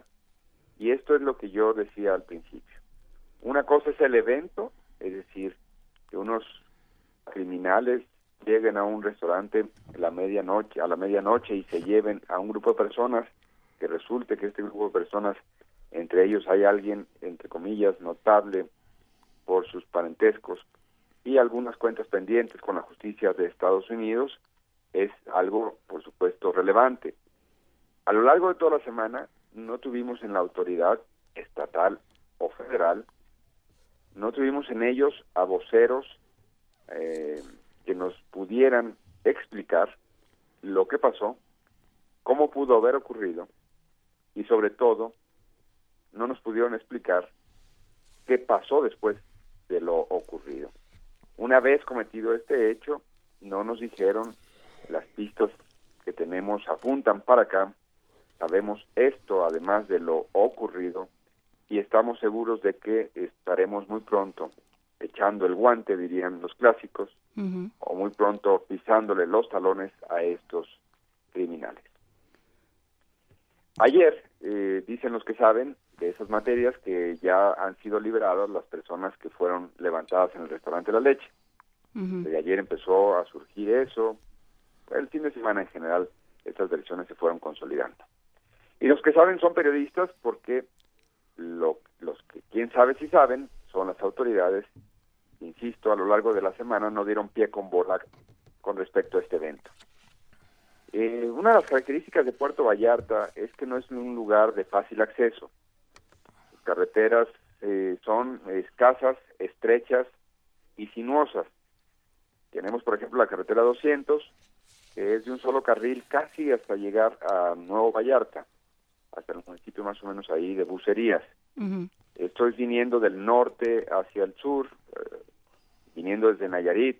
Es una ruta clásica desde Guadalajara, no solo desde, digamos, Sinaloa. Durante muchos años no hubo carretera directa de Jalisco a en Jalisco de Guadalajara hacia Vallarta había que ir, subir hacia Nayarit y luego bajar, para hablarlo en términos coloquiales, por la costera 200 y es una carretera con muchas curvas. Por el lado contrario, al salir de Vallarta hacia el sur, digamos hacia Manzanillo, sigue siendo una carretera estrecha, sinuosa, y esa carretera tampoco se antoja como una vía rápida de escape. Entonces, ni hacia el norte ni hacia el sur, digamos que tenía el comando que asaltó a este restaurante llevándose a estas personas un modo fácil de escaparse. Hay otra carretera, la que ya ha sido construida de manera más directa o digamos trazada de manera más directa, antes le faltaban algunos tramos, ya los tiene, es la 544 que hacia el este llega a Guadalajara, pero es igualmente modesta y a, a menudo este, se ve afectada por derrumbes. En otras palabras, en Puerto Vallarta hay cero autopistas para huir en estampida como uno pensaría de cualquiera querría ser después de consumar un plagio colectivo. Sí. Rumbo al norte hay una parte conurbada hasta bucerías, donde sí hay cuatro carriles, pero después de eso están las curvas. Y no solo eso, hay retenes. Hay uno en la cruz de Guanacastle, muy cerca de lo que hoy es Punta Mita, pues de lo que hoy es conocido como Punta Mita, para no perderlos con nombres. Y en el sur, pues tampoco hay vía rápida, ya lo decíamos, y en Vallarta está llena de callecitas empedradas, un solo libramiento. Entonces, muy bien, cometieron, eh, tuvieron la ventaja los criminales de cometer ese acto y llevarse a esas personas, pero luego, ¿para dónde jalaron? ¿Para dónde se fueron? ¿Y qué nos, qué nos puede decir la autoridad de eso? Pues nunca nos dijo nada. Nunca nos dijo si se fueron por mar o por aire. En esta opción hay que recordar que Héctor de Mauleón en el periódico Universal dio a conocer que se investigaba dos vuelos que habrían salido pocos minutos después de cometido el plagio desde el aeropuerto de Puerto Vallarta. Sí. La semana pasada Carlos Push en su tribuna allá en Milenio se preguntaba cómo es que en temporada alta se pasean narcos por Vallarta y hasta hacen cenas eh, nada discretas y que nadie sepa nada, nadie refiriéndose a la autoridad, porque los que sí sabían, pues ya quedó claro, eran otros narcos. Yo creo que a esa interrogante deben seguir otras. Nadie vio al comando huir. En la ruta se hubieran tomado hacia el norte, eh, hacia la cartera, hacia el entronque con la cartera 544 o hacia Nayarit, hay ni más ni menos dos estaciones, eh, dos instalaciones estratégicas. Está el aeropuerto, que como todo el mundo sabe está lleno de cámaras, Sí. y hay una zona militar. Y no solo eso, si no hubieran tomado la 544 hacia Guadalajara, si hubieran tomado hacia Nayarit, al cruzar el río Ameca, ahí hay un puente y ahí hay unas instalaciones de la Policía Federal. Otro retén. Total que pueden, alguien, hay un comando que pudo haber levantado a estas personas y si se las llevó hacia el norte o hacia la 544, por lo menos tuvieron que pasar por unas instalaciones del ejército y por un aeropuerto y mucho más allá, es decir, es, no mucho más allá, porque todo eso es un trayecto de 15 kilómetros, por dos retenes. Eso en cuanto a la salida hacia el norte.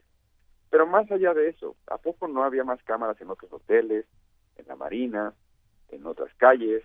Y las únicas imágenes que conocemos son las del restaurante. El asunto es que ni a posteriori las autoridades federales y estatales fueron capaces de hacer sentir que estaban en control de la situación. A lo largo de la semana, las filtraciones fueron marcando la pauta informativa, al punto de que se dio incluso el caso, creo que muy terrible, de que importantes medios de comunicación no dudaron, ante la ausencia de una narrativa oficial, de publicar, difundir unas imágenes que habían sido conseguidas por un portal que se llama el blog del narco. Es conocido desde los terribles años o más terribles años de la violencia, a los cuales, por cierto, estamos volviendo, aunque nadie quiere hablar de ello. Y ese blog del narco tuvo imágenes que incluso le pusieron ahí dentro del dentro del recuadrito de la imagen su crédito.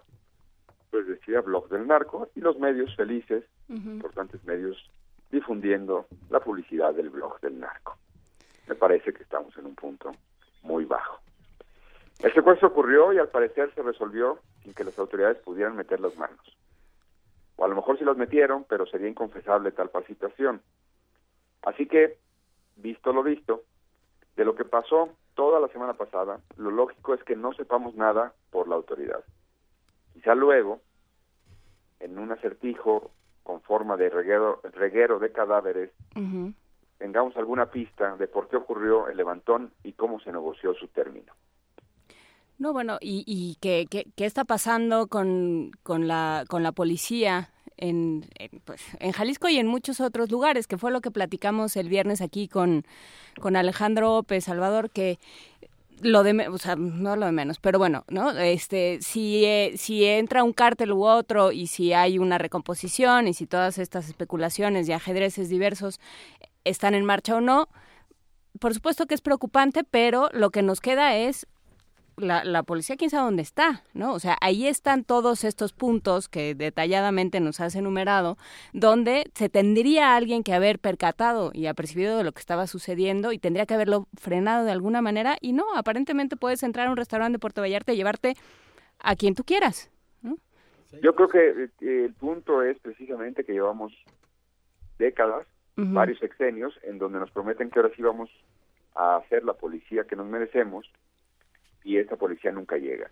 Y, en cuando ese... encomendamos a las Fuerzas Armadas las tareas policiales, se dan los resultados desastrosos que ya todos conocemos, en donde incluso las Fuerzas Armadas están inconformes. Sí, bueno, eh, esto sucede además eh, cuando eh, días días antes de que salga el de que salga el informe de la CNDH sobre Tanguato. Entonces sí, realmente lo que la, el diagnóstico es preocupante, Salvador.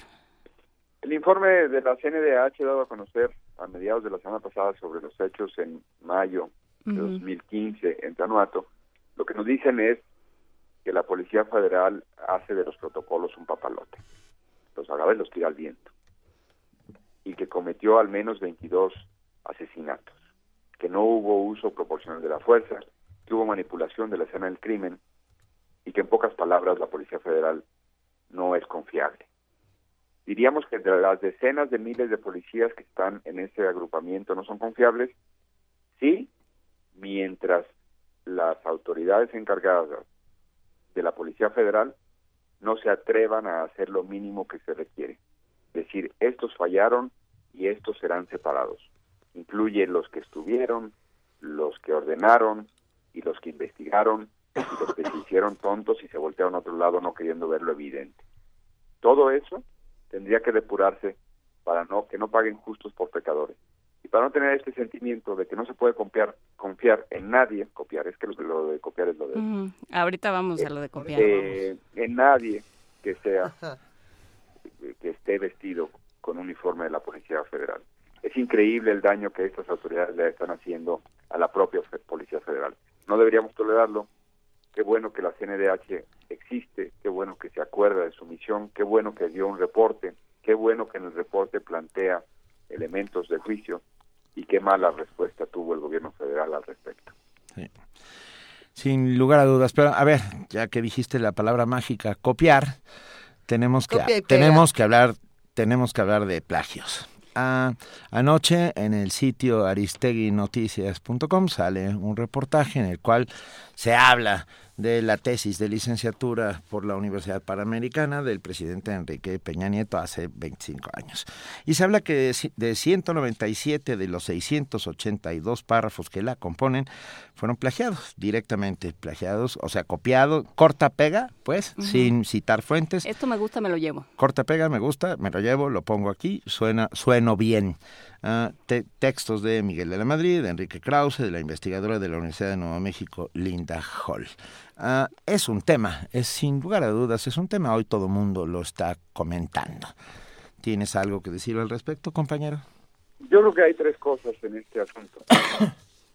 El primero es, eh, hay, hay, la nota es la nota, eso te parece una tontería, es algo que sí. en cualquier redacción marca pauta. Hay noticias, sí hay noticias. Eh, el señor Enrique Peña Nieto hizo, cometió, no tiene una tesis digna de ese nombre, hizo plagio, cometió faltas a lo que debe ser un documento para obtener un grado de licenciatura. Eso es evidente, quedó demostrado en el reportaje, no, no hace falta abundar más. Alguien decía en broma en las redes, tenemos un presidente pirata. Pues sí, tenemos un presidente pirata. ¿Qué se haga con eso? Pues ahí ya cada quien hizo entusiasmo que puedan, de alguna manera, eh, tener alguna expectativa. Yo creo que hay no hay margen de, de expectativa alguna de que este gobierno sea capaz de reconocer nada. Que esa es la segunda cosa. El vocero de la presidencia, como vocero, es un pésimo abogado. El comunicado que dio a conocer la presidencia de la República ante el vocero de la presidencia es terrible. ¿Las licencias de estilo? Eh, minimiza faltas graves. No sé en dónde estudió. Ah, creo que existe en la Ibero. Pues qué pena por la Ibero de tener un abogado así, que no sabe ni leer adecuadamente y que quiso minimizar un asunto muy delicado. No le ayuda al presidente. Quién sabe quién le ayude que ese señor esté ahí.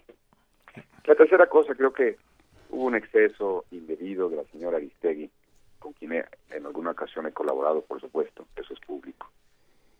El exceso indebido es de tratar de ser más importante que la nota. La nota es la nota, y había nota.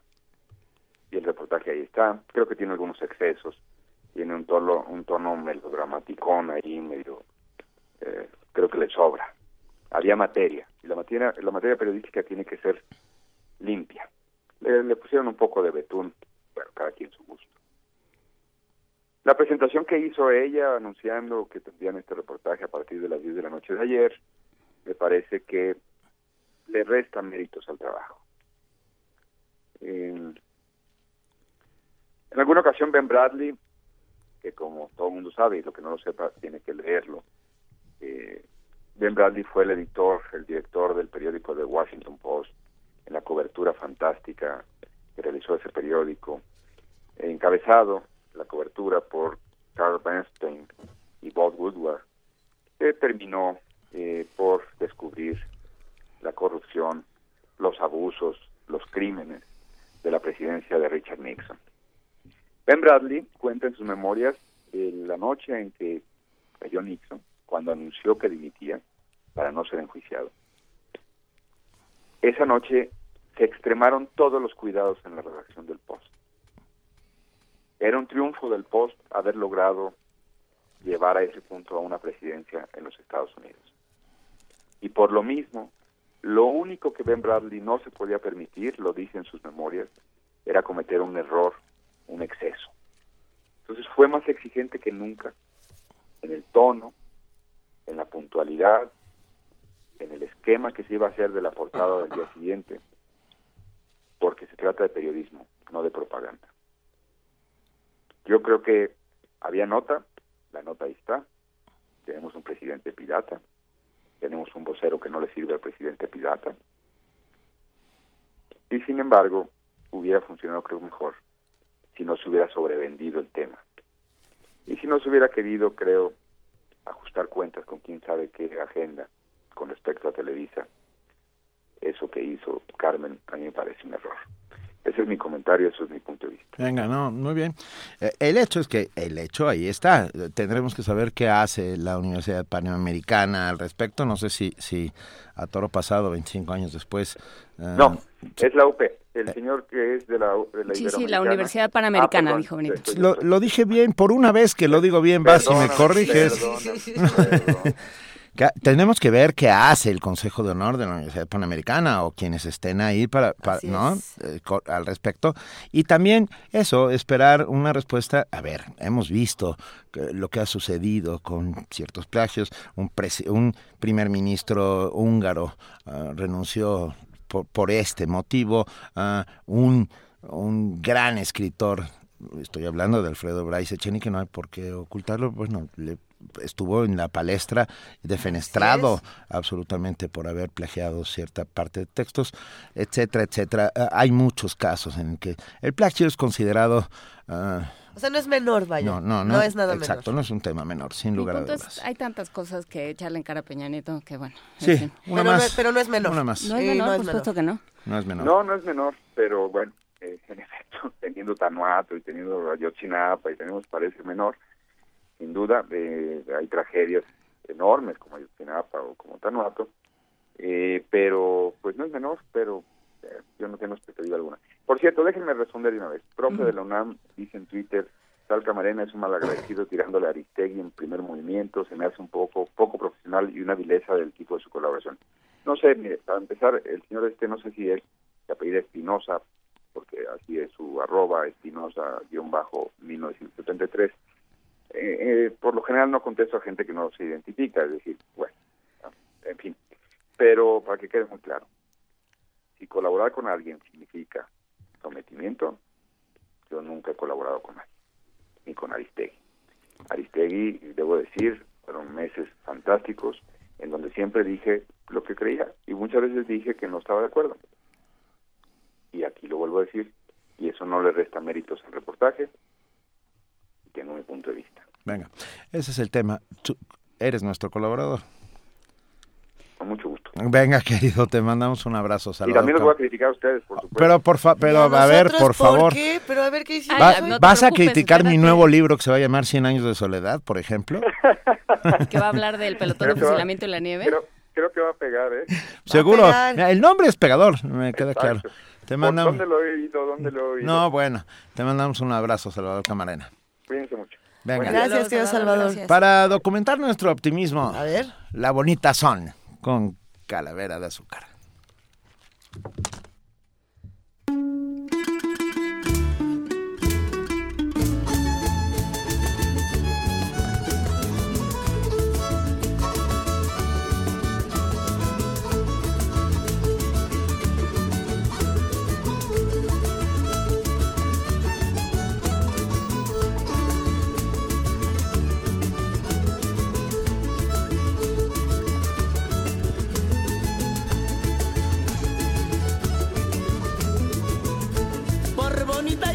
Quiero, ay prenda del alma mía.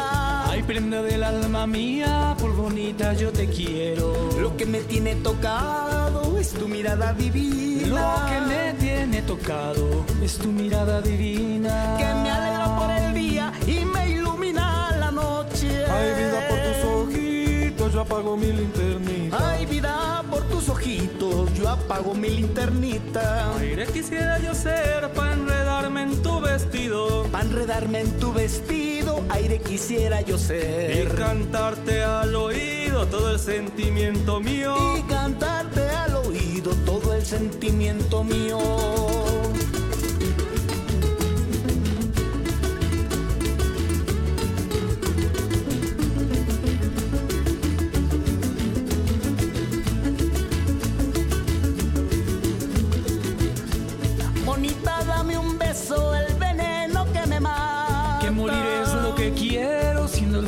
Tus labios. Que morir es lo que quiero siendo el dueño de tus labios. Por los besos que me has dado voy a hacerme un amuleto. Voy a hacerme un amuleto con los besos que me has dado. Que me cuide y me mantenga siempre de ti enamorado. Que me cuide y me mantenga siempre de ti enamorado. Porque eres mujer hermosa, la luz de cada mañana. Sueño tenerte a mi lado, ya no pienso en otra cosa. Sueño tenerte a mi lado, ya no pienso en otra cosa.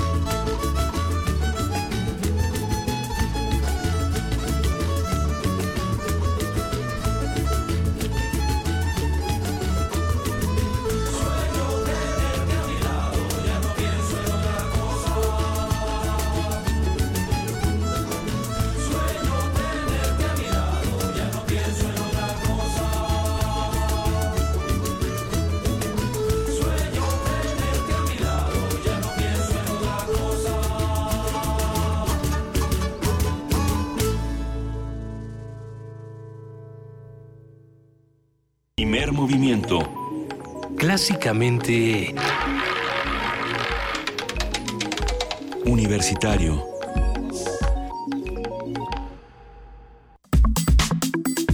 Nota Internacional. Nos vamos con nuestra nota internacional y les contamos. Los Juegos Olímpicos son la principal competencia deportiva a nivel internacional.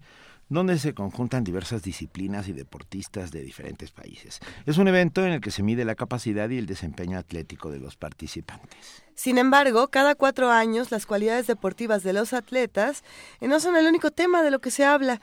Parte de la cobertura mediática y lo que se comparte en redes sociales tiene que ver con estereotipos y percepciones sociales que ponen de manifiesto actitudes discriminatorias como el machismo y la misoginia. Parte de esto ya lo conversábamos al inicio del programa y bueno, vamos a abordarlo desde otro punto de vista. En muchas ocasiones se juzga a los deportistas por su aspecto físico, más que por su calidad, como fue el caso dramático de la gimnasta mexicana Alexa Moreno, quien recibió múltiples burlas en redes sociales eh, por no poseer la figura ideal de un atleta de esa disciplina. Y por el contrario, eh, comentarios francamente misóginos y, y, machistas hablando de las jugadoras de voleibol de playa y no se hablaba de sus capacidades técnicas o de su eh, capacidad para saltar, o, sino de lo guapas que se veían en esos trajecitos. Ah, es que un tema recurrente a lo largo de los años ha sido precisamente la superioridad de la superioridad del sexo masculino sobre el femenino debido a las diferencias fisiológicas entre hombres y mujeres. Esto como ejemplo, por, por ejemplo, podríamos tomar la natación, donde los hombres parecen tener ventaja por tener una mayor capacidad torácica que les permite tener mejores resultados que las mujeres. Esto en, en todas las pruebas. Así, así se dice. Vamos a ver qué es lo que va pasando con todos estos estereotipos y cómo los vamos a romper. Eh, hoy hablaremos de lo sucedido en los Juegos Olímpicos en términos de género, misoginia, diferenciación entre hombres y mujeres y, y, y otras cosas con Jimena Andión, directora del Instituto de Liderazgo Simón de Beauvoir. Jimena, muy buenos días, bienvenida. Hola, muy buenos días. Gracias, gracias, por el espacio. Al revés, gracias por acompañarnos. A ver, ¿cómo se vieron estos Juegos Olímpicos que terminaron ayer desde el género? Pues mira, yo creo que algo que me parece importante resaltar es que cada vez hay más denuncias y cada vez hay más concientización del, del gran sexismo que todavía se vive en los Juegos Olímpicos. Y creo que eso es importante. Yo no diría que hay más sexismo ahora que antes, diría que ahora hay más conciencia, se habla más del tema, es algo que está presente en la agenda pública eh, en torno a los Juegos Olímpicos y creo que es positivo. Ahora, lo, lo que no es tan positivo, pues es eh, justamente el sexismo que se vive. Creo que en términos generales, eh, ya, ya lo decían un poco ustedes, sí. eh, el, el deporte, las, las disciplinas deportivas en las que participan mujeres, se siguen viendo como accesorias, es decir, se sigue pensando que lo importante en los Juegos Olímpicos son las disciplinas donde compiten hombres. Uh -huh. eh, ya decían ustedes, la, los hombres, eh, las mujeres son comparadas con los hombres, ya decía uno de los de los medios eh, estadounidenses que eh, Simone Bales era la nueva Usain Bolt y ella decía, no, yo soy la primera Simone Bales, no soy la, la, la nueva claro. Usain Bolt, ¿no? Claro. O que Ledecky, la nadadora estadounidense, nadaba como hombre, por ejemplo. Muchos comentarios sobre el cuerpo de las mujeres en lugar de sobre su capacidad deportiva, ya de, mencionaban el caso de Alexa Moreno, pero como esas hay muchos, hay muchísimos medios que en lugar de hablar de del deporte hablaban de si las mujeres eran bellas o no, si estaban bien vestidas. Eh, ay, si estaban maquilladas, también fue otro gran tema. Y, y algo que lo, quizás lo más fundamental para mí es que se siguen valorando menos los logros deportivos que tienen las mujeres. Eh, ya decíamos, en las primeras planas en Estados Unidos, cuando Ledecky gana la me medalla de oro, la, la primera plana era que Phelps había ganado la medalla de plata. Eh, otro ejemplo, una nadadora húngara que también gana una medalla y el crédito se lo dan al entrenador.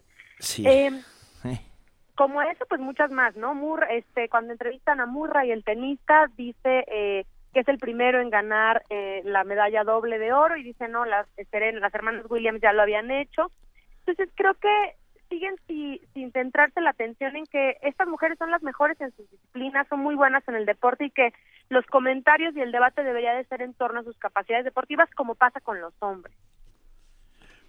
Y una y otra vez hemos visto, Jimena, eh, lo que decía yo al inicio de la nota, cada vez que empezaba el, el voleibol de playa, se hablaba de los cuerpos, de los trajes de baño, etcétera, etcétera, y no de las capacidades técnicas de los uh -huh, jugadores, uh -huh. o de, lo, o de, de la lo, trayectoria. O, de... o de la trayectoria, sí. etcétera. Uh -huh. Como que hay ahí una tara que hay dentro de la cabeza de los, de los que que, les impide hacer eso, porque, claro, la televisión es justamente el medio que ensalza esas aparentes virtudes, que son la belleza, los cuerpos, etcétera, etcétera.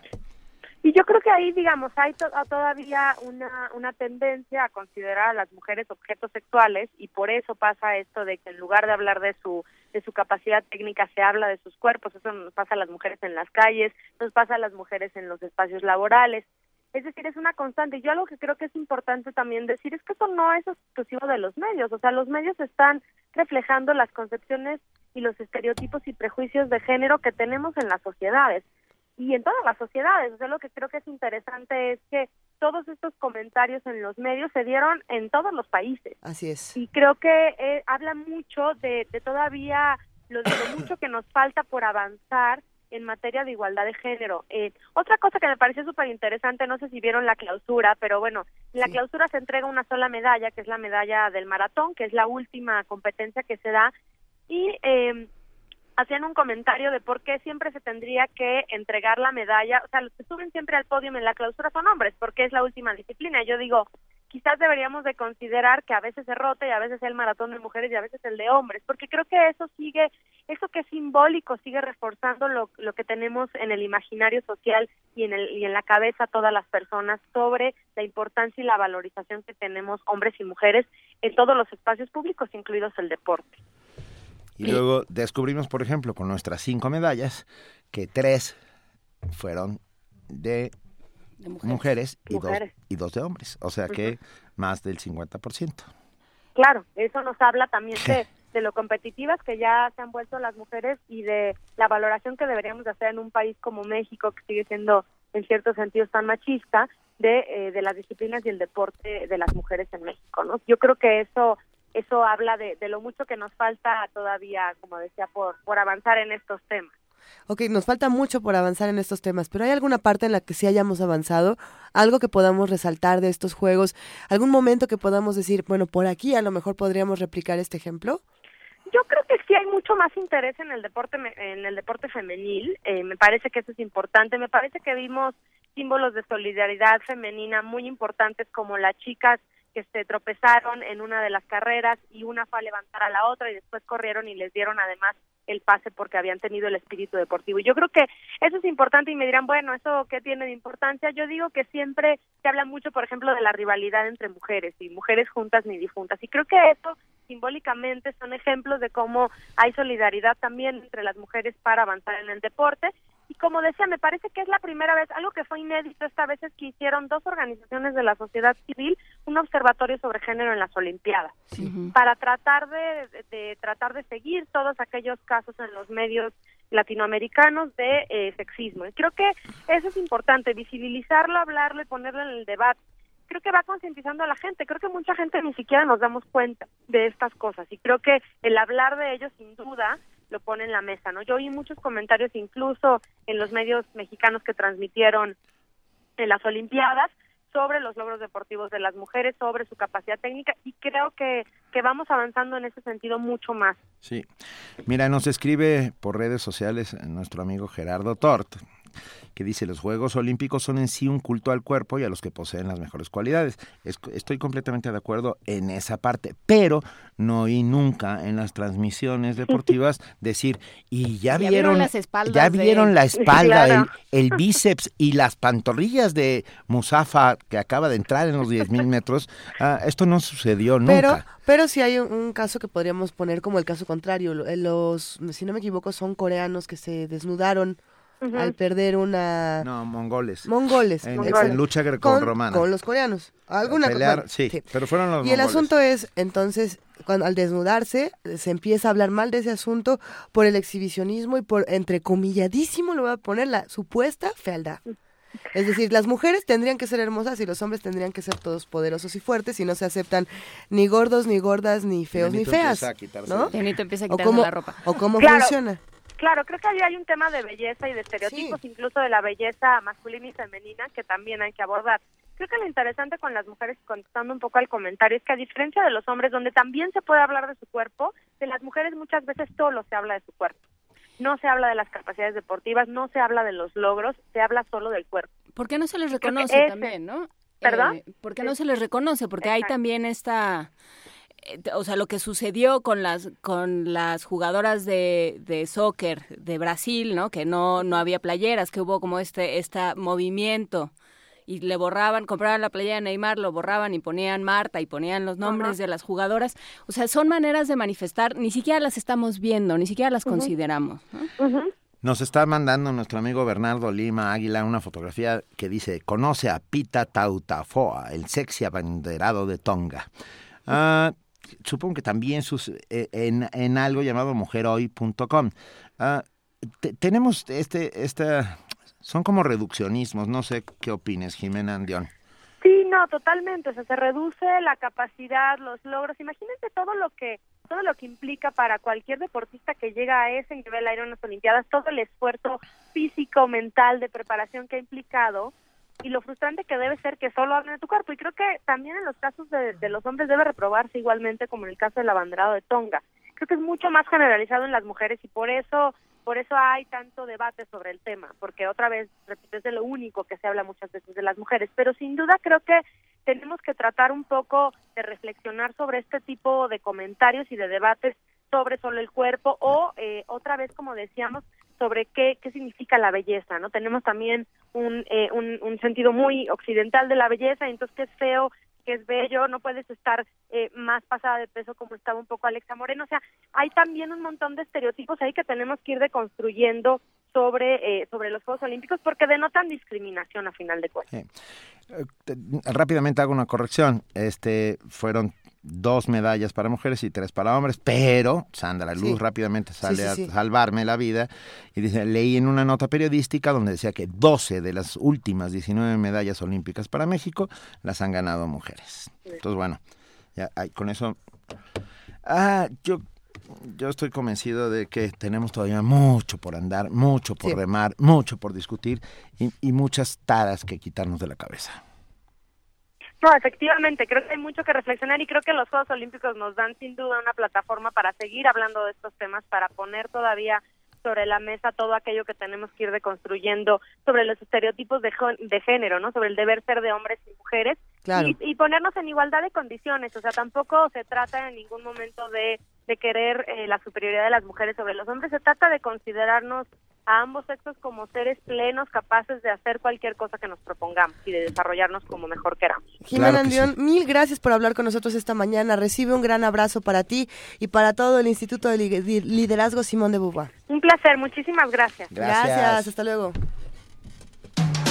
Búscanos en redes sociales, en Facebook como Primer Movimiento UNAM y en Twitter como P Movimiento o escríbenos un correo a primermovimientounam@gmail.com. Hagamos comunidad.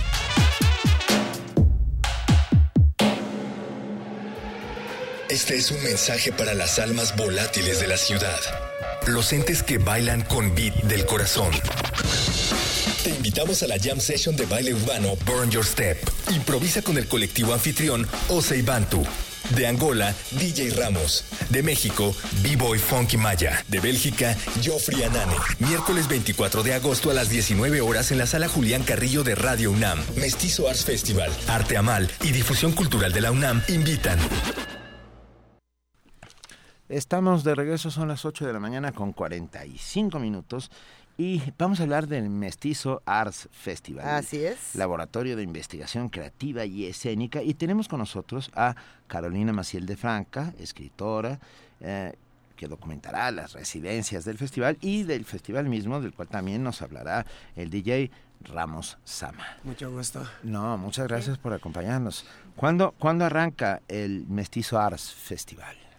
El festival mismo arranca en octubre. Arranca en octubre. Sí, pero estamos aquí a preparando y haciendo las residencias, como que, una, que es una cosa que, que va a salir, a, el, resultado, si, si va a salir al festival. Eso, eso es lo que es muy interesante. Se hace primero un proceso de residencia que es agosto, septiembre, es un trabajo en equipo bastante grande y a partir de ahí es que vamos a presenciar todo lo que ocurre en el festival. Cuéntenos también de eso. ¿Quién nos puede contar?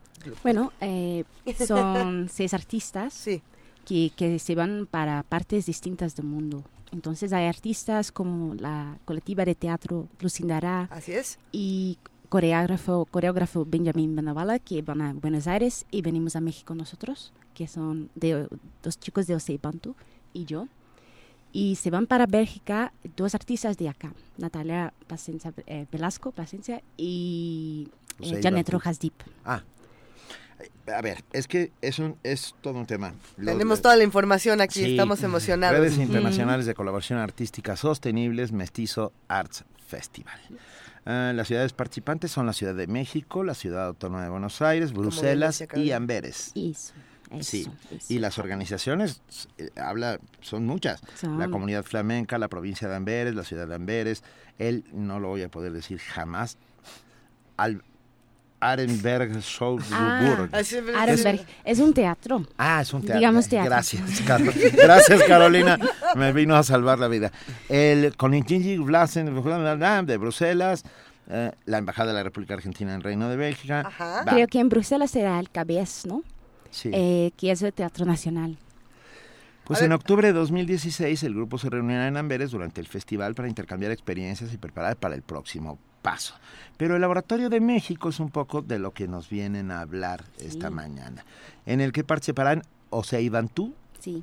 Ah, eres... Que está, que DJ claro. Ramosama Sí. es DJ parte de. Osei Sí, Bantu. Es que, es que, a ver, el DJ chicos. Ramosama realmente es Osei Bantú. Sí, yo soy. O eres las dos. Es Son- parte son- de... Yo, yo soy parte de. Ma, mi Spanish es no muy bueno, so yo voy a hablar inglés, ¿sí? Está muy bien, aquí lo sí, vamos- sí, aquí- O mismo portugués, pero Sí. creo que también está Pero que yo acho que pero, for everybody would be better to, to understand. Dice que para todos será seguramente más fácil entender Sí. en inglés. Also for the people at home so they can Mm. follow us. Bueno, estará por supuesto Catalina Mas- Carolina Maciel de Franca, Fra- de Francia, sí, Francia. y Natalia Velasco Plasencia. Aquí se planteó una diferencia bien interesante, un- una diversidad interesante. Desde que estamos diciendo los nombres, la lista, vemos que hay muchas nacionalidades, por lo tanto hay muchas lenguas, Mm. y la manera de trabajo va a ser muy interesante. Podríamos decir, todos hablamos en inglés, o todos hablamos en portugués, o estamos aquí, todos vamos a hablar en español. ¿Cómo es ese contraste? Y me gustaría preguntártelo a ti, DJ Ramos, que ahorita estás hablándonos en inglés. Sí. Sí, sí, pues, nos lo puedes contar en inglés, en portugués, en español, como tú quieras, para saber cómo es este trabajo. Um, the way of work actually is it goes pretty easily because in our group we have we are lucky we both speak Portuguese, Mhm. so most of the time we are translating to the people that don't speak Spanish, and almost everybody speaks uh, speaks English. Mhm. So even though when we don't speak, we all all of us speak the same language. Mhm. It is dance music or performance. Ok.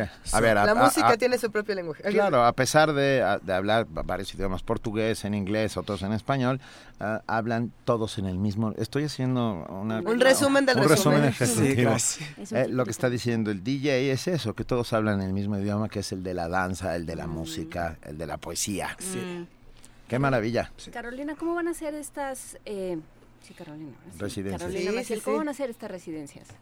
¿Qué vienes a documentar? ¿Tienes idea? Bueno, eh, a lo mejor no, no tenía una idea antes, de salir, porque quería ver cómo se quedaban las cosas. Y con los chicos de aquí, bueno, vení antes, vení el 2 de agosto, de agosto y estoy aquí ya como, que conociendo la ciudad que es enorme, que venimos de un país que tiene 10 millón, millones. dónde vienes? De, vivimos en Bélgica. En Y la Bélgica ten- tiene, como, tiene como 10 millones de habitantes. Entonces Mex- la Ciudad de México es dos veces mejor, me- Más mayor- grande. Más grande que la ciudad, la- el Que, que país. todo Bélgica. que todo Bélgica. Entonces en- en- no es un shock de cultura, no, no hablo de eso, pero hay muchas camadas en, en la sociedad y son muy interesantes. Y para nosotros que somos, que no se ve en la radio, pero somos de piel negra, es una, es una experiencia muy especial. Que estamos viviendo en Europa un, un tiempo de, de, bueno, Difícil. Malestar. Miedo. Sí. Difícil. de malestar, de, Sí. de, ah, De racismo. de racismo. Y de mucha discriminación. sí. Y de lack of trust. eh, que no tenemos Falta de no- no- confianza. No, Sí. no, no tenemos confianza en el otro. Ujú. Y aquí somos como, somos recibidos como unos rockstars. Bueno, Eh, tampoco Pues es que confíen mucho en nosotros, Porque- ¿verdad? No, pero porque lo son, son recibidos Ah, como, pues como ver, se merecen, Como sí. se merecen. Y- Y por supuesto también eh, que está muy bien hecha eh, la residencia como pensaban Natalia y Janet, em, que, que consiguieron encuentros que son muy, que, que nos dan frutos artísticos que vamos, que vamos a hacer colletas por años, años y años y años después de eso. Entonces empezamos una cosa que va a durar, que vamos a llevar por toda nuestra vida. Conozco esa experiencia que estamos aquí en México. Ah, ah, O sea que la idea de, es que esto continúe, permanezca, dé frutos distintos, ah, se convierta en algo más. Pero vamos a poder ver nosotros eh, frutos de este festival. ¿Qué va- Ahora ya. ¿Cuándo lo vamos a poder ver? Eh, ahora, en miércoles creo que estaremos aquí en la sala eh, Julián Carrillo. Estarán, es que Sí, sí. eso no se los hemos contado, pero estarán aquí en la sala Julián Carrillo de Radio UNAM el próximo miércoles. Ah, de We are uh, organizing a dance event, dance, dance jam. We are inviting everybody. Ese jam va a estar buenísimo. Estamos estar muy pero bueno. Hay que, hay que decirlo, están organizando un, Un dance jam. jam. Invitan a todo el mundo. La- Eh, todo el everybody, mundo. eh, Danzarinos. Whether they can dance or not. Todo el mundo bienvenido. Todo el mundo es bienvenido para Todo bailar. Bailen o no bailen, dice. Even if they are not professional Even if you're not a dancer, you are welcome Si no to come and join incluso us. aunque no sean bailarines. ¿A qué hora será? A las El- 19 horas. A las 7 de la Siete tarde. de la tarde. Sala Julián Carrillo aquí en Radio UNAM. Aquí en. Radio UNAM, sí. El Una experiencia única. Una experiencia Sí. única. ¿Quién va a poner la música? Yo. Ah, Eso. lo Yo- dije. Yo soy el DJ, sí. El DJ. ¿Y qué tipo de música sampleas? No somos un yeah, English. we are uh, so Aussie is an a group that does dance DJ and we organize events in in Belgium. But normally we play electronic music with uh, ethics influences like Afro, uh, house, hip hop, but everything with more electronic. So for the dance jam is gonna be a little bit of hip hop, house, locking, popping. Uy. A ver, hay Ok, que- ¿Qué hip tú hop, quieres? house, música electrónica con influencia africana, Étnicas. todo tipo de, con influencias étnicas exactamente, muchos ritmos, mucho deleite y todos nos vamos a poner a bailar el próximo miércoles. Ya compartimos la información en nuestras redes sociales para que todos se sumen a esta fiesta. Sí. Obviamente vamos a estar ahí, nos vamos a divertir muchísimo y queremos agradecerles infinitamente porque se han tomado el tiempo de venir a compartir con nosotros y por haber estado aquí en, en esta en este intercambio cultural que va a ser riquísimo y va a es dejar tanto, va a dejar Sí. mucho ¿Y para todos. ¿Cuánto tiempo dura la, la estancia? La estancia dura dos semanas. Entonces empezamos hoy con las oficinas, pero ya estuvimos en, eh, conociendo eh, indígenas eh, de, de la etnia mexica. Mexica, Que Mexica, sí. la experiencia ya, ya, ya, se, ya empezó. ¿Ya tienes material para escribir? Sí, sí, ya. Sí. Mucho que hacer. Ya me fue. Mucho que hacer y vamos a estar al pendiente de todo lo que hacen. No, we also saw like we've been to the temples, Han we've ido a been los to the, templos. to the pyramids, A las pirámides, to the high energy parties. a los lugares de altas energías. Con transexy, sí. all, all the city have Sí. a high energy about traffic and Yes. Ah, es verdad. es verdad. El próximo miércoles 7 de la tarde están todos está. invitados a este Vengan. jam. Vengan, por favor, porque Sí. además de verdad se ve que va a estar buenísimo. Va a estar buenísimo. Ah, el DJ eh, Vamos, Sama. Sí. DJ Ramos Sama y Carolina Maciel de Franca estarán con Muchas nosotros. Gracias, para que descubramos un montón un montón de cosas acerca de esta las posibilidades de la interculturalidad justamente. Ah, hab- hablamos al final siempre de lo mismo que es de la creación de belleza y del espíritu La que está dentro de todos La nosotros Y que la danza es un derecho de todos. como la danza es un derecho de todos vengan a bailar A ver, que la producción nos tiene una sorpresa para que se les antoje venir al jam el miércoles. Vamos a escuchar en este momento I Know de Pero que la presente-. Ay, no, ya no la presenté yo. Se anuló. Se anuló. La podemos presentar. Yeah. Okay. Thank you. Sí, sí, sí. Uh, the we would, would like to thank everybody for inviting us. We're gonna finish this interview with the track from Vidal Voodoo I Know by Konichiwa Crew, Holland. Ok. Eso. que agradece el haber estado aquí nosotros lo agradecemos más Muchas y gracias tú. gracias Excelente. a ustedes muy obrigados Muchas Ah, obrigado. gracias Vamos a Chao. escuchar Vidal, de Vidal Vudú y de Konichiwa. Yeah, Vidal Voodoo Konichiwa Crew. Vamos a oír. I Know. I know. I know. Every day is the same. Nothing changes. Just the names and faces, situations. Who made up the rules that we follow? Who's the chosen fool?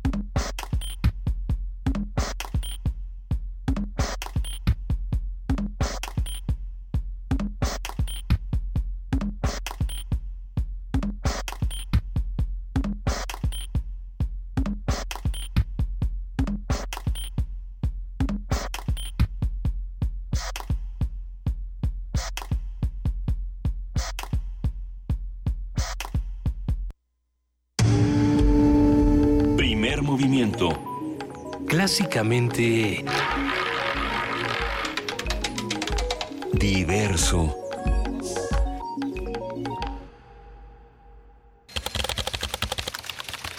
Corte informativo. La UNAM.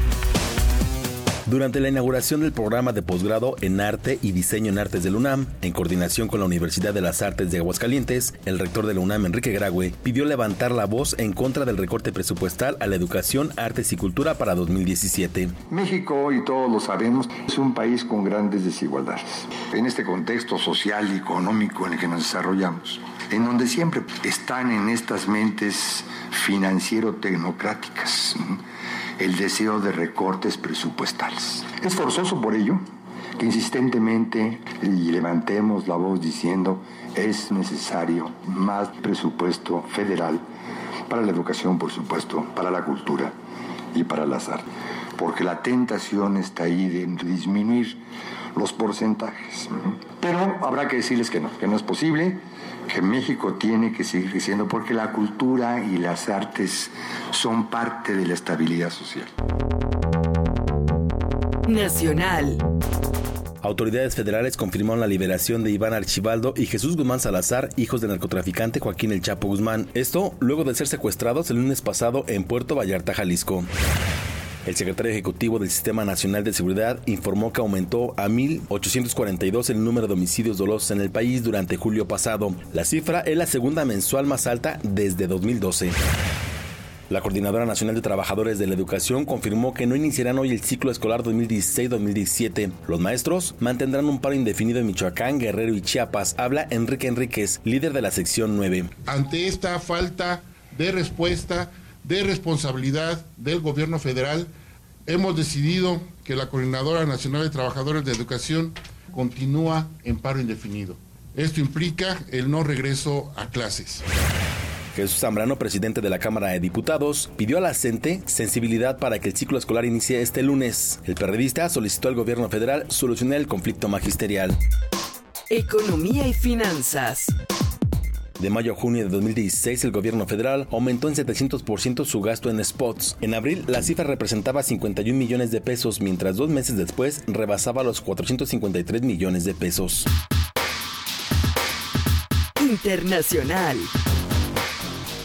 Sindicatos, movimientos y organizaciones sociales de Argentina llamaron a realizar una megamarcha en Buenos Aires el próximo 2 de septiembre contra las políticas públicas impulsadas por el presidente Mauricio Macri. Habla Marcelo Frondizi, manifestante. Para marchar el, el 2 a Plaza de Mayo, contra el tarifazo, contra los despidos, en defensa de los derechos humanos, digo, eh, para impedir que se instalen la- las bases yanquis este, que acordó este, Macri con, con Obama. Nicolás Maduro, presidente de Venezuela, reiteró su compromiso de crear una frontera de paz con Colombia. Estamos preparados para dar el segundo paso de manera coordinada, gradual, armónica y segura con el gobierno de Colombia. Bueno, voy a llamar al presidente Santos con el informe de nuestros equipos para avanzar en la toma de decisiones en función de seguir construyendo una frontera de paz, cooperación, integración, hermandad. Rafael Correa, presidente de Ecuador, felicitó a su homólogo de Bolivia, Evo Morales, por los resultados económicos de su administración. compañero honesto, patriota, nacionalista como Evo Morales y recuperó los recursos para Bolivia y aumentó grandemente los ingresos. Y aquí está. Evo llega en el 2006. Los ingresos de Bolivia pasan de 3.952 millones de dólares a 11.726.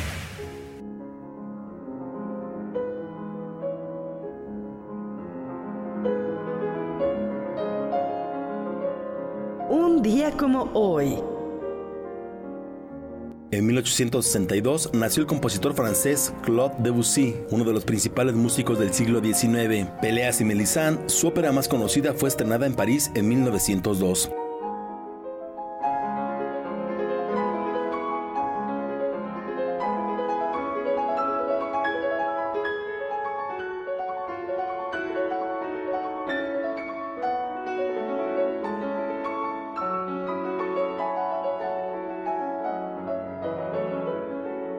Aquí el reporte. Buenos días.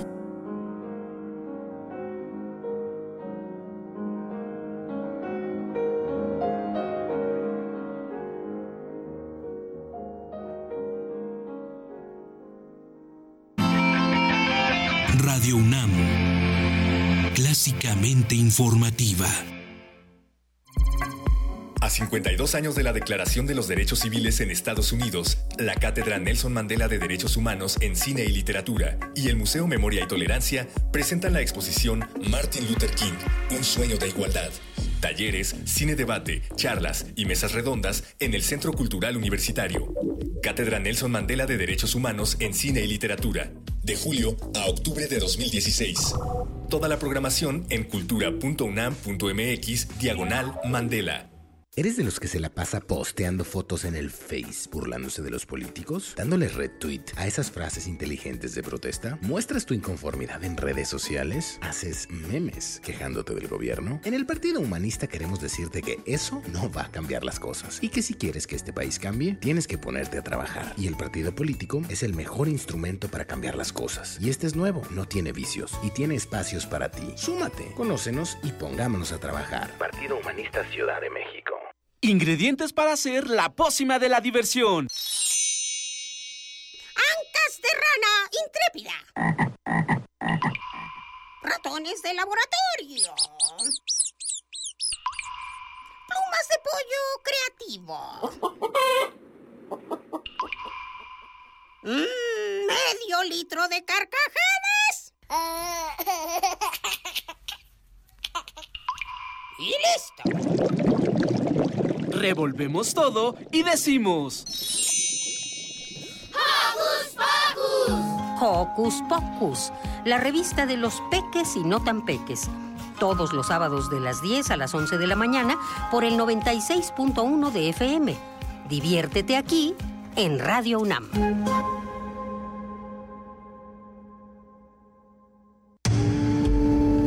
Primer movimiento. Clásicamente... Incluyente. Eh, son las nueve de la mañana con siete minutos. Muy rápidamente, un servicio a la comunidad. Sí. A ver, se solicitan 40 donadores de sangre. ¿40? Para ¿Estará? un trasplante. sí. Ok. Ah, de cualquier tipo, para Jaime Francisco Valle Noriega, de 35 años, quien es candidato a trasplante de hígado en el Hospital de Nutrición. Necesitamos 40 donadores de sangre de cualquier tipo. Por favor, tenemos un teléfono de contacto 5703-3370. 5703-3370. Se necesitan 40 donadores de sangre ahí en nutrición para un trasplante de hígado. Ojalá hagamos comunidad y podamos ayudar. Tenemos una nota, ¿verdad? Así es, vamos a hablar ahora precisamente de- de, trasplantes. A 28 años de haber realizado de manera exitosa el primer trasplante de corazón, el doctor Rubén Argüero Sánchez comparte los detalles que enmarcaron este logro médico. La nota la tiene nuestra compañera Dulce García. Este 2016 se cumplieron 28 años del primer trasplante de corazón exitoso en México. Rubén Argüero Sánchez, académico de la Facultad de Medicina de la UNAM, y un equipo de especialistas del Centro Médico Nacional La Raza del IMSS fueron los encargados de realizar la investigación quirúrgica. Eloísa Pacheco, una joven con muerte cerebral, fue quien donó su corazón a José Fernando Tafoya Chávez, de 45 años. El doctor Argüero relató que en aquel momento entró en pánico, pero que no podía fallarle a su grupo de trabajo. El especialista detalla cómo sus colegas valoraron al paciente y determinaron que era candidato para el trasplante. 15 años antes habíamos hecho cirugía experimental en perros en un departamento de cirugía experimental de trasplante de pulmón de la universidad. Llevamos a cabo 54 trasplantes de pulmón que luego se presentaron en el Congreso Internacional de Pulmón. Pero simultáneamente también hacíamos trasplante de corazón. La fortuna de la vida, y aquí hay que señalarlo con ese calificativo, lo hicimos tan seguro. Hubo comentarios que dijo, oye, pues sí, te habías hecho muchos. Lo que pasa es que la- el cirujano que hace estas cosas ya es un entrenador en cirugía. Y nosotros, obviamente, yo había hecho ya muchos corazones. No era el iluminado que iba a mi primera operación un trasplante, no. Todos los días operaba corazón. Rubén Argüero habló de su experiencia con el paciente que recibió el corazón. El señor Fernando leía el periódico de cara a la ventana y tras darle la noticia se quedó en silencio. Le dije, usted decide si nos la jugamos. Bajó el periódico y respondió, el único que se la va a jugar soy yo. Después agregó que a eso había ido. Así que, órale doctor. En el quirófano había más de 30 personas, cardiólogos, enfermeras, técnicos, anestesiólogos e instrumentistas, incluso el personal de intendencia, porque la limpieza es fundamental para concretar la operación. El doctor Argüero dijo que los 18 minutos que el corazón tardó en arrancar fueron los más largos de su vida. A partir de 1988 se ha avanzado en la materia, desde la selección del donador y receptor hasta los medicamentos para terapia intensiva. Incluso, en la actualidad, ya se puede saber si un paciente que va a recibir un órgano tiene alterado su metabolismo en sodio y va a fallecer. Para Radio UNAM, Dulce García.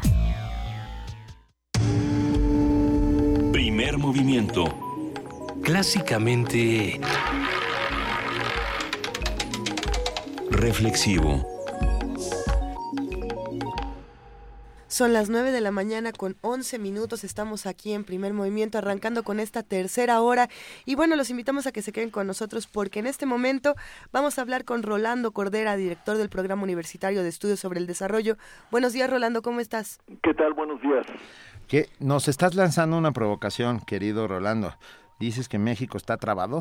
Bueno, yo, yo no me dedico a lanzar provocaciones como ustedes. No. Yo soy un simple receptor de las mismas y a veces reacciono. A ver, reacciona entonces. A ver, sin, sin provocación. eh, ¿Es cierto que esto que dices de que México está trabado? Pues yo, yo así lo siento. Ok, venga. Así, así lo percibo. Eh, por- damos un paso adelante y acabamos este, caminando hacia los lados, cuando no para atrás.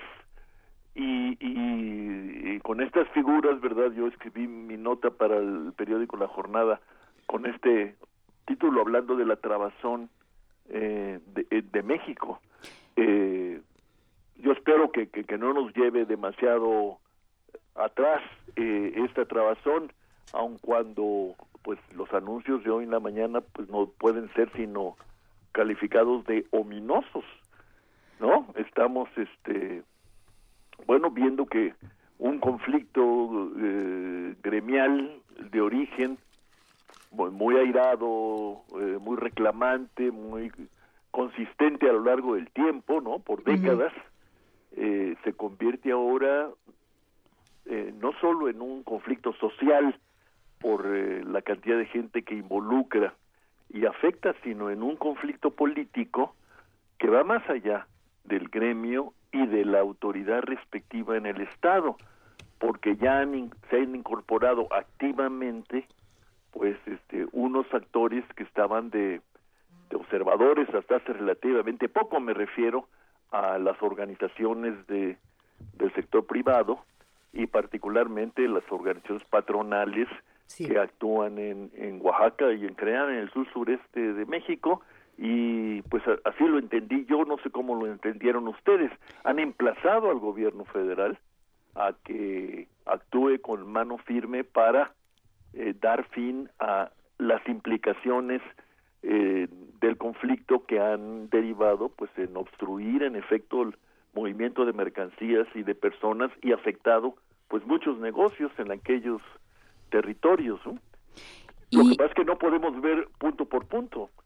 Se nos viene encima todo no como un conflicto de de orden general de orden político estatal. Y y, y es donde no encuentro eh, salidas claras en el discurso político y en la acción institucional que, por ejemplo, se lleva a cabo eh, cotidianamente en el Congreso de la Unión, para no decir los congresos, ¿no? Pedir que los congresos de los estados del sur sureste actúen como tales, pues ya me suena a programa máximo, ¿no?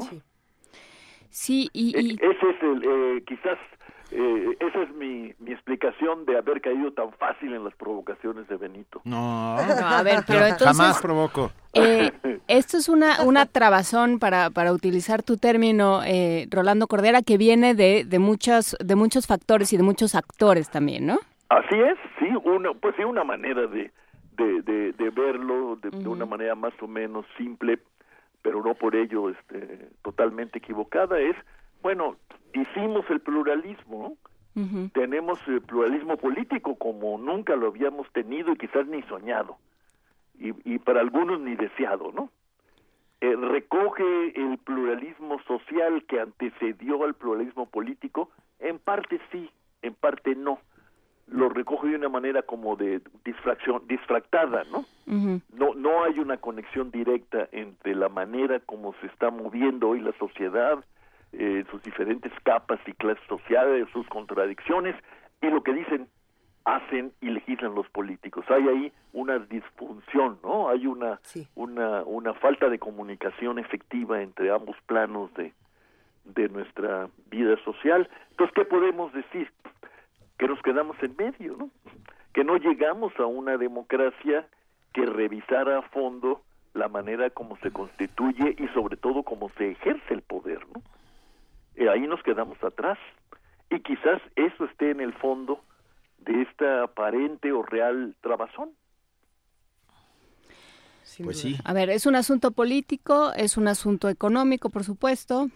Es, es un asunto político, porque tanto lo económico, que, que vaya que es, es grave y complicado, Ajá. como lo social pueden, eh, pueden modularse, pueden encauzarse eh, dinámicamente si la política se pone al frente y se pone las pilas, como dicen los teóricos, ¿no? Este, ¿Qué teóricos dicen que se y, pongan bueno, las se pilas? asume que lo que está viviendo este país ya de tiempo atrás, pero ahora de una manera muy álgida, es por un lado un problema real de no desarrollo de su de sus capacidades, de sus fuerzas productivas. Como decía Paz, ¿no? El desarrollo quiere decir desenrollarse. Bueno, pues este país no se está desenrollando. Y articulando todo esto, hay una puja, una pugna, una lucha distributiva endiablada que no ha encontrado ninguna buena salida institucional, salvo que alguien se, se atreva a decirnos ahora que, por ejemplo, la reforma laboral eh, destrabó eh, las siempre eh, en turbias relaciones obrero-patronales de en nuestro país. Yo creo que no destrabó nada, ¿no?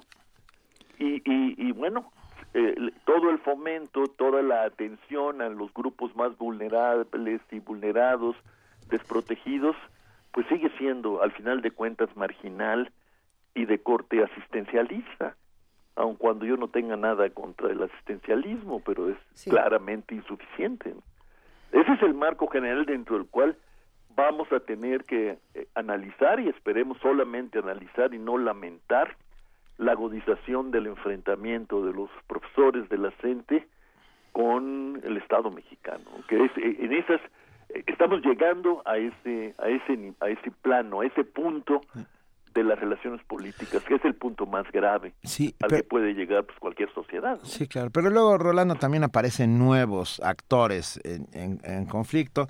Perdón, pero tengo que, que comentarlo. La Unión Neolonesa de, Neoleonesa de Padres de Familia tramitó un amparo ante los juzgados del distrito para evitar que los libros de texto cuyos contenidos sean considerados por ella no aptos sean no Sí. sean entregados en el ciclo es. 2016. Así es. Pero Bueno, espera, ¿cómo, cómo, cómo dices, este Benito? la Unión Sí, neoleonesa, a río revuelto, ¿no? A río revuelto. Sí, a río revuelto. Pero espera, Re- están- Recordemos que estos, estos no, porque quizás sus padres, de estos padres de familia en los 60 fueron la punta de lanza de la movilización en buena medida estimulada por la Iglesia Católica contra los libros de texto. proponen vetarlos, arrancarles las hojas y hasta quemarlos. ¿Te das cuenta? Estamos volviendo a tiempos oscuros y Muy siniestros. oscuros. ¿Eh? Muy oscuros. Muy oscuros. Y no se ve quién pueda mediar, que ese es el problema, ¿no? Bueno, Actores... ese es parte del problema de esta democracia. Es una democracia que no construyó mediaciones a la altura de la pluralidad que desató. Ujú. Y, y yo digo que hay que asumirlo y debía asumirlo sobre todo los políticos profesionales y los legisladores. Es eh, en, en- en su caso es una responsabilidad eh, muy grave, ¿no?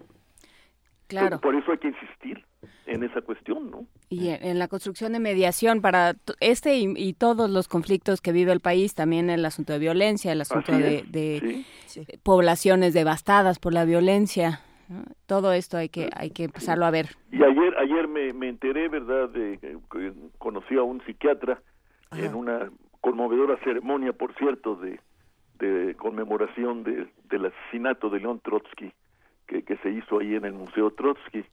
Este eh, este psiquiatra me comentó que, que lo que él está tratando de, de estudiar es el todo el tema de la falta de atención psiquiátrica, o sea, médica, a las víctimas, ¿no? Claro. Cuando estamos hablando de miles y miles de víctimas, ¿no? Sí. Como siempre, y es que ya ves como si es provocación, porque siempre acabamos diciendo lo mismo, Rolando, tenemos que seguir hablando de Bueno, ello. pues es que si no, venid, ¿qué hacemos? ¿Qué, qué, qué hacemos los lunes? Seguir. Provocar. Lo mismo que hacemos todos los lunes, Rolando Cordera. Te mandamos un enorme abrazo y por, su- Igualmente, y por supuesto seguiremos hablando sobre el tema. seguiremos hablando. Claro que sí. Gracias, Muchas Rolando. gracias. Un abrazo, Hasta luego, Rolando. buen día. Hasta luego. Primer movimiento. Clásicamente... Reflexivo.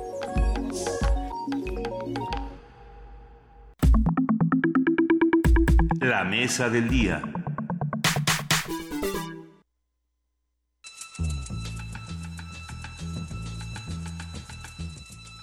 Es hora de poesía necesaria.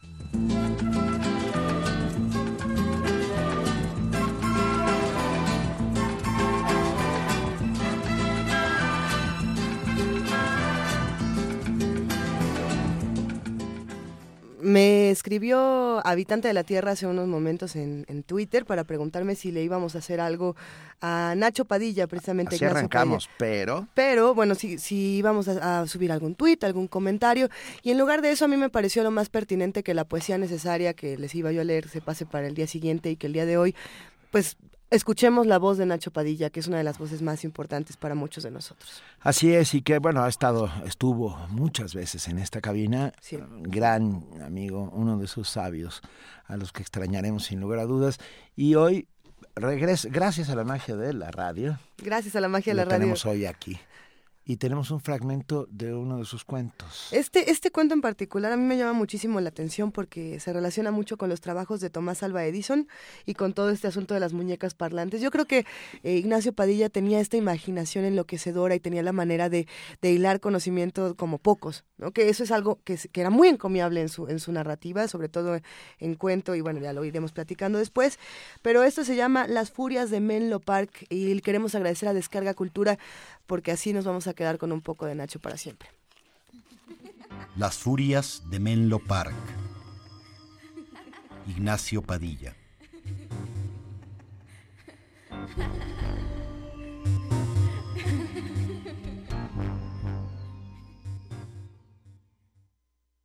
El primer cargamento se perdió en el Atlántico a mediados de octubre.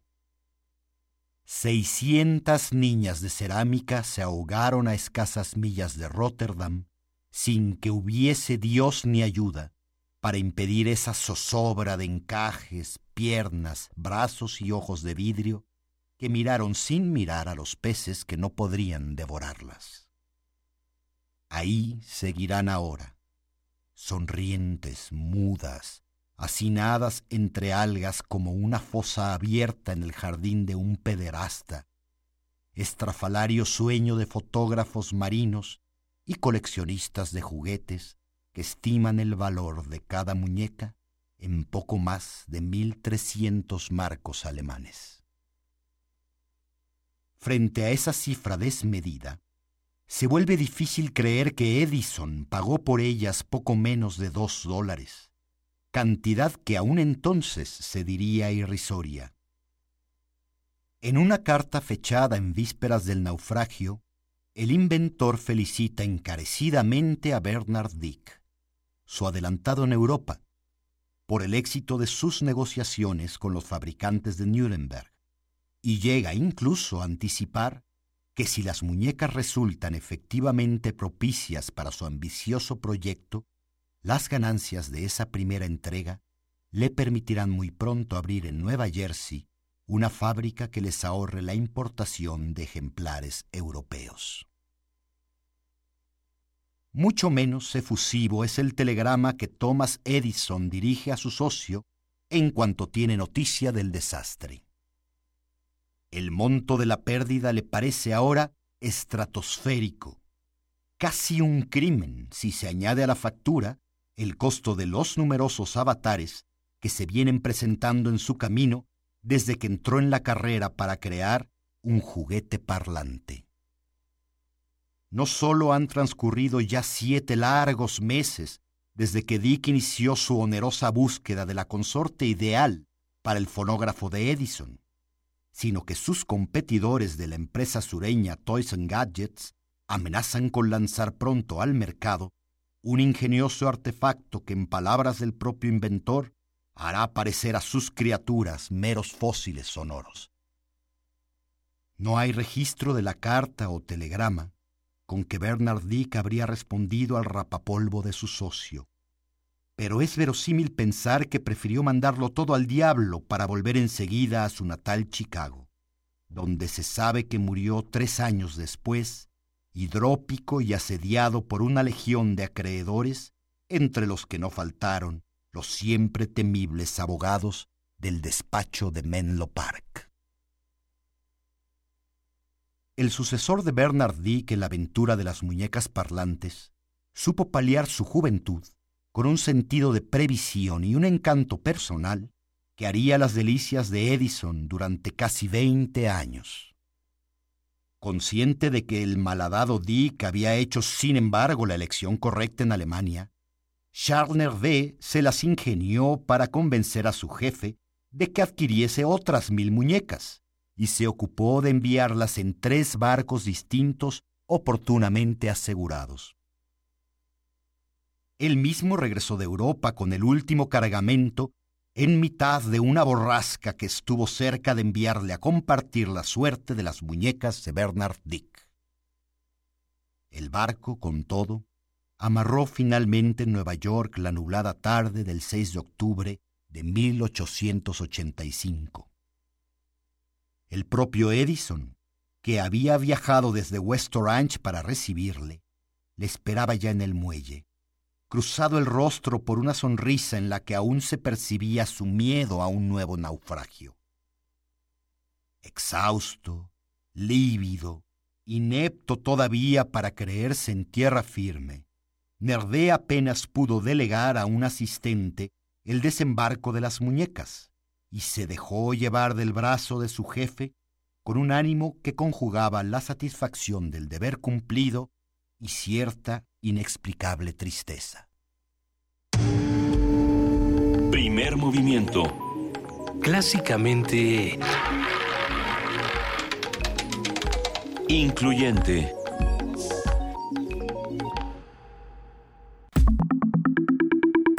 La mesa del día. No pasa nada, no pasa nada, no es la mesa del día, es rápidamente vamos a... O sea, sí es la mesa del día, pero todavía no es la mesa del día. Eh, O sea, pero sí es, pero no Para es. abonar en la confusión. ¿Puedo, ¿Puedo dar un pequeño anuncio Sí, brevemente? Lo que escuchamos es, como ustedes saben, un fragmento de las narraciones de Nacho Padilla. Si quieren escucharlo completo, visiten www.descargacultura.unam.mx para que no se, no se pierdan el final de este relato. Y muy rápidamente, gracias a Editorial Jus, que nos envía unos libros que no son para nosotros, sino para Ah. ustedes. Eh, Entonces, va, tenemos Trópico de Rafael Bernal, tenemos, eh, El libro de los americanos sin nombre de Cristina Enríquez, Pandemonio de Francis Picadia y Utopías y Quimeras de Gabriel. Este sí estoy a punto de quitármelo yo. a ver, a ver, a ver, a ver, ¿cuál A es, ver, cuál es, cuál es, cuál es? Tenemos cuál es? esos tres que les dije. Cuatro. No, que, a ver, Benito, Utopías y ¿qué es quimeras, este ¿qué? libro? Utopías y Quimeras de Gabriel Trujillo Muñoz, guía de viaje por los territorios de la ciencia ficción. Bueno, a ver, lo pueden leer y lo devuelven. No. Y lo regalamos. No, vamos a darlo. A ver qué Vamos a darlo y luego y luego pedimos a Yus que nos manden uno para los tres. ¿Cómo lo vamos a regalar? ¿Qué les parece? A ver, estoy volteando a ver a por Twitter. A ver, Por yo sugiero que teléfono. por teléfono. Venga, vámonos por teléfono. Gracias, querida Vania Nuche, por 55 36 33 40. A ver, 55 33 46 no. 39, sí. 55 36 43 39. A ver. 55 36 43 39. Ay, El ser humano que nos quitó el papelito. Exacto, que vaya nuestra maldición Oigan, eterna. llevamos dos años diciéndolo diario y Que Dios lo guarde y luego pierda la llave, ¿eh? 55 36 43 39, llámenos para A llevarse los uno de estos libros. Cuatro primeros que nos llamen y que nos digan qué editorial nos está regalando los libros. Más fácil imposible. Un monstruo editorial que tiene de los mejores títulos, ¿eh? Pero luego lo vamos a platicar. A ver, vámonos ahora sí a nuestra nota del día. Ya le habíamos dado Nuestra introducción. mesa del día. Nuestra mesa del día. Es más, pongamos otra vez el... el- ¿Sí? A ver, va. ¿Va de nuevo? Para que quede vámonos. claro. Órale. Ay. La mesa del día. El Papa Francisco, en su viaje a la frontera entre México y Estados Unidos, señaló que no podemos negar como crisis humanitaria la migración forzada, que es hoy en día un fenómeno global. Hermanos y hermanas que se ven expulsados por la pobreza y la violencia del crimen organizado frente a tantos vacíos legales que se destruye siempre a los más pobres. Esto es lo que dijo. Las iglesias hablan de un pecado estructural. También puede hablarse de la incoherencia en un proyecto de nación y en un plan de desarrollo internacional. El Colegio de la Frontera Norte, COLEF, presentó su informe anual titulado 20 temas actuales y relevantes sobre la migración en México. El documento revela algunas de las características más notables de la actualidad migratoria en el país a través de 20 temas sobre las facetas del fenómeno con datos sociodemográficos, geográficos, laborales y educativos. Es una reflexión sobre las transformaciones en rubros como volumen y características de la migración mexicana que cruza la frontera, ya sea para quedarse o en su tránsito hacia Estados Unidos. Esto lo vamos a platicar, que cuántos tipos de migrantes hay, pero bueno. En el documento también se encuentran datos sobre la migración de personas de Guatemala, Honduras y El Salvador y su estancia en el territorio nacional a raíz del aumento en las deportaciones, especialmente desde enero de 2014. El informe pretende delinear una razón científica y sensible sobre los fenómenos concretos de la migración entre Centroamérica, México y Estados Unidos con una perspectiva integral y multidisciplinaria. Conversaremos al respecto con el doctor Luis Enrique Calva Sánchez. Él es profesor investigador del Departamento de Estudios de Población del Colegio de la Frontera Norte. Muy buenos días, doctor Luis Enrique Calva Sánchez. Hola, Se doctor. escucha un poco bajito, se encuentra No. por ahí el doctor. ¿Nos escucha? Sí, buenos días. Ah, hola, muy Hola, buenos buenos días. días, Benito, Luisa. Gracias por acompañarnos. A ver, ¿qué se buscó y qué se encontró en el informe? Bueno, ah, ah, creo que para comprender mejor el informe, el informe es eh, pues un reporte muy breve de, de un proyecto que se hace en el COLEF, que es la encuesta sobre flujos migratorios en la frontera norte y en la frontera sur. Es un proyecto que tiene cerca de 23 años en la frontera norte y más de 10 años en la frontera sur. Y bueno, son reportes que nosotros hacemos periódicamente sobre la situación de los flujos migratorios de mexicanos que llegan a la frontera norte de México y de los centroamericanos, principalmente guatemaltecos, que llegan a nuestra frontera con Chiapas. Y lo que tratamos de caracterizar es las dimensiones de estos flujos, las características de los individuos, cuál es su participación en el mercado laboral, etcétera. Muchos de los temas que ustedes dijeron, pero son temas muy amplios y no podría abordarlos. Pero sí podemos tener datos concretos sobre cómo Sí. han sido estos flujos y qué representan, ¿no? Sí, sí, sí, ahorita podemos ver algunos datos bastante interesantes. Este, yo creo que el que más le ha llamado la atención en este en este inicio de año al- a, a los periodistas y a la, a la sociedad en general, pues es el flujo de, de mexicanos que vienen a la frontera norte del país con la intención de llegar a Estados Unidos. Es un tema que es pues histórico para nuestro país y que había tenido dimensiones bastante amplias a finales de- del siglo pasado con cerca de un millón de desplazamientos de individuos que llegaban hasta la frontera y tenían la intención de ingresar a Estados Unidos. Eh, este este fenómeno se trastocó, se cambió a partir de la crisis económica y otros eh, factores estructurales que ha habido en, en esta frontera.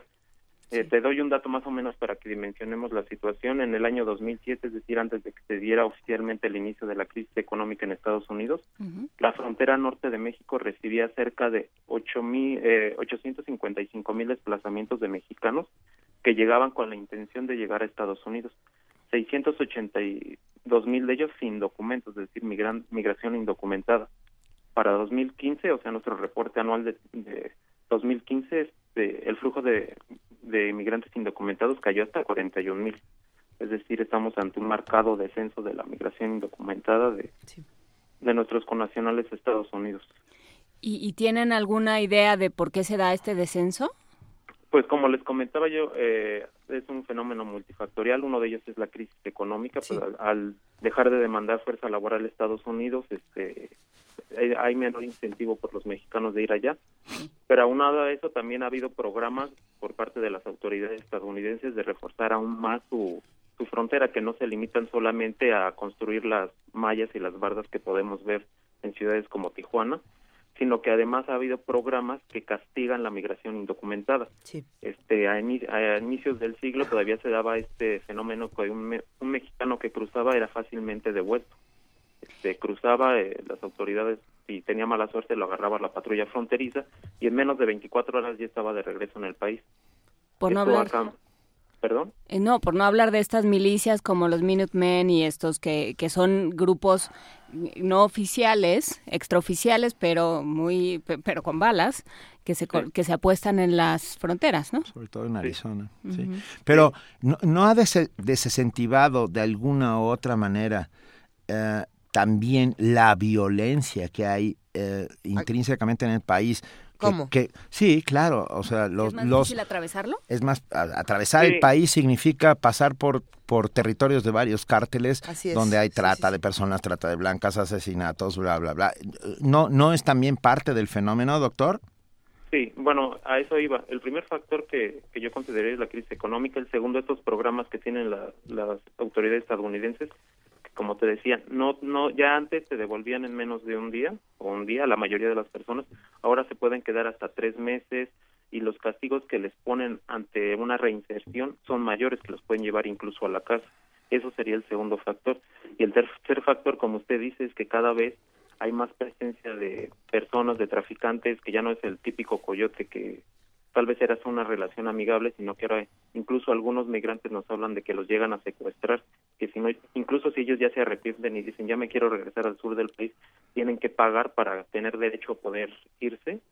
Son historias que, por, ejemplo, hemos escuchado en Altar, que es donde teníamos un grupo de trabajo de, del EMIF, incluso ya no está ese grupo de trabajo porque el flujo por ese punto que era tan pues tan característico de la migración en la primera década de este siglo, pues ya el flujo por allá ha descendido todavía más que en los demás puntos. Y una de las cosas que nos explicaban ahí era precisamente eso. Que ya no solamente es el enfrentarse a las autoridades estadounidenses, sino que para llegar a la frontera y cruzarla todavía tienes que pasar por los grupos de crimen organizado. Ahora, ha bajado la migración mexicana, pero ¿y ha subido la centroamericana? Sí, lo que se reporta más o menos tanto por fuentes estadounidenses como mexicanas es que ha subido un poco la, la migración de centroamericanos y mexicanos. De hecho, eh, por primera vez en muchos años, eh, México siempre era el principal país de, que reportaban los Estados Unidos de deportados o devueltos. Y los guatemaltecos y los centroamericanos ya están ganando ese lugar. ¿Y esto por qué? ¿Por qué sucede? Porque las condiciones en Centroamérica incluso todavía son más difíciles. Hay que recordar que en, que en Salvador, Honduras, la situación de violencia por pandillas, tal vez, además de la económica, motiva más a los a los migrantes a hacer este viaje, que para ellos es doblemente tortuoso, porque además de, de tener que cruzar la frontera de Estados Unidos, tienen que atravesar todo nuestro país y enfrentar todos todos los riesgos que eso implica. Generalmente hacemos esta pregunta cuando hablamos de, migración, doctor Luis Enrique Calva Sánchez, pero creo que es pertinente volver a hacerla. Tenemos datos, pero siempre hay un dato que queda eh, no volando, pero es un dato complicado de obtener y es el de los niños. ¿Qué pasa con los niños? Eh, cuando, cuando son migrantes, cuando no tienen alguien que los acompañe o tienen quien los acompañe, pero de cualquier manera enfrentan otro tipo de riesgos y ningún gobierno ni de México, ni de Estados Unidos, ni de Latinoamérica se hace cargo de ellos. ¿Qué pasa con esto?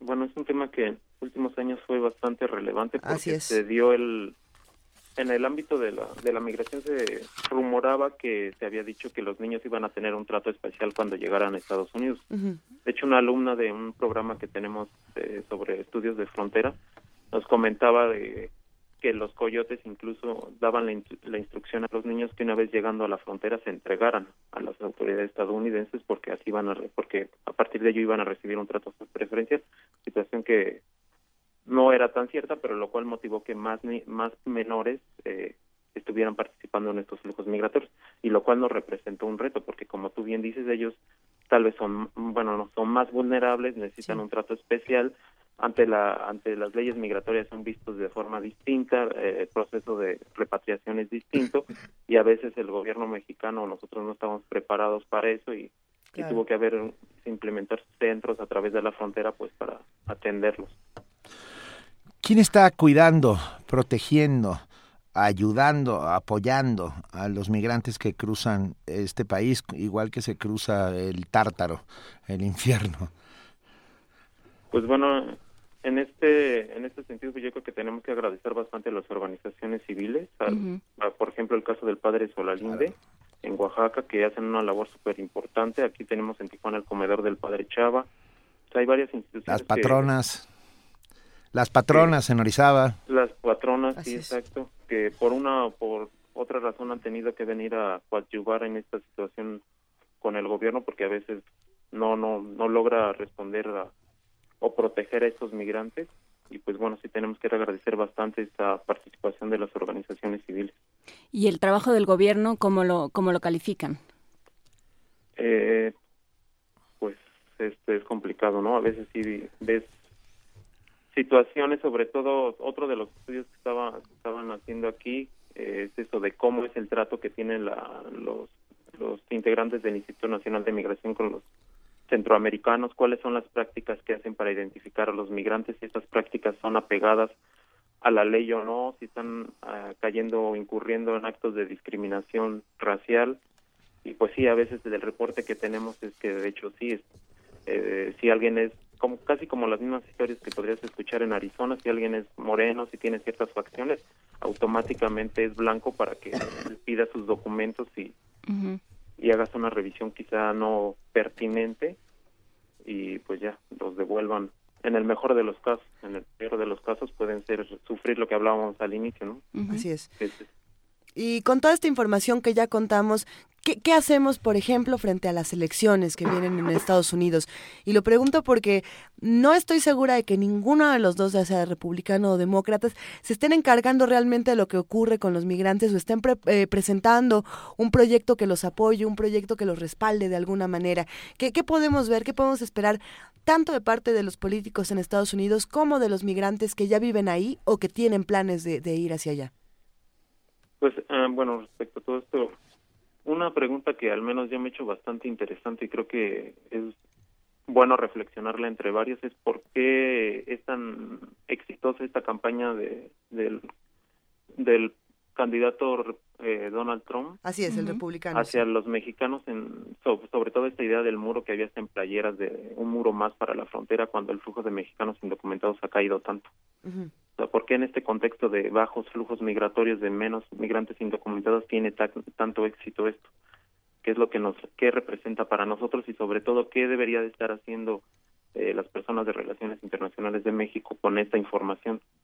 ¿Cómo podemos poner de forma paralela el discurso que tiene Estados Unidos con la realidad de la migración ahora? Ah, doctor Luis Enrique Calva Sánchez, pregunto, eh, ¿hay posibilidad de que to- todos eh, tengamos acceso a esta información, a esta información que ha sacado el Colegio de la Frontera Norte, al Sí. informe? Eh, el informe y muchos más documentos, incluso las bases de datos, están en el portal de www.colef.mx, eh, diagonal EMIF, o simplemente buscar en Google Colef EMIF. Usted tiene, ahí tiene indicadores, las bases de datos, reportes trimestrales. Nosotros cada trimestre tratamos de, cada vez que termina un trimestre, de dar un nuevo reporte de indicadores, al menos básicos, sobre la situación de la de los flujos migratorios. Es una encuesta continua que cada trimestre hace un corte y da resultados. Y así llevamos desde más casi 23 años. Antes de, de despedirnos, me interesaría, eh, decía al final de su comentario sobre, sobre Trump y sobre cómo están incidiendo las, eh, la- las contiendas electorales en Estados Unidos, en el cómo se piensa la migración. Hablaba de qué, qué está haciendo México, qué tendría que hacer México frente a estos discursos eh, discriminatorios sin, sin fundamento, porque como dice, hay menos eh, trabajadores ahora en mexicanos en Estados Unidos. Eh, ¿Qué tendría que hacer el gobierno de México? Bueno, lo que ha disminuido es el flujo de personas que intentan entrar. De hecho, el stock de mexicanos en Estados Unidos, es decir, el volumen de personas nacidas en México y en Estados Unidos se ha más o menos estancado alrededor de los 12 millones, un poquito menos. O sea, desde 2007, a la par de que también bajaron los flujos, el stock de esa población se ha mantenido, es decir, no ha disminuido, pero ya no ha incrementado. Sí. Entonces, lo que sí tienes que cuestionar, este, decir, bueno, ¿por qué hay tanto debate por un muro? ¿Por qué no pensamos cuál es la pertinencia de hacerlo ante esta situación? ¿Por qué no mejor lo vemos como una ventaja, como un escenario de coyuntura para volver a debatir cuál es la relación que tenemos México y Estados Unidos? Cómo históricamente nosotros hemos aportado fuerza laboral a ese país y incluso en muchas de esas ocasiones ha sido Estados Unidos quien le ha pedido a México esa fuerza laboral. Hay que recordar el programa Bracero, hay que recordar el, la, toda la historia de los enganchadores que venían a México por la fuerza laboral. Es decir, ah, estamos ante un escenario donde los flujos han disminuido considerablemente. En caso de que vuelvas a necesitar fuerza laboral, ¿cómo la podríamos ordenar? ¿Qué programas podríamos tener en lugar de estar pensando en cómo hago un segundo muro, un triple muro y quién lo va a pagar? Claro, o sea, el gobierno mexicano podría haber salido con estos argumentos en lugar de o, o quedarse o quedarse callado, que es un poco lo que ha hecho, o simplemente satanizarlo. Sí, exactamente. Pues bien, doctor Luis Enrique Calva Sánchez, profesor investigador del Departamento de Estudios de Población del Colegio de la Frontera Norte, muchas gracias por estar esta mañana con nosotros. Estaremos muy pendientes, buscaremos el documento, el informe 20 temas actuales y relevantes sobre la migración en México que ya tenemos en nuestras redes sociales, ya está subido para todos aquellos que quieran revisarlo y agradecemos enormemente tu presencia. No, pues a ustedes y gracias por la por el interés y por la difusión de los resultados. Creo que es lo más importante que más personas conozcan lo que estamos produciendo y creo que Por tendría un impacto mayor. Por supuesto. Lo seguiremos discutiendo. Muchísimas gracias, doctor. Hasta luego, buenos días. Ahora vamos a escuchar música guatemalteca. Justamente porque le- hay- eh, en homenaje a todos esos migrantes guatemaltecos, salvadoreños, hondureños que cruzan de verdad. Este país es como cruzar una suerte de infierno. Luna de Xelaja con Paco Pérez de Guatemala.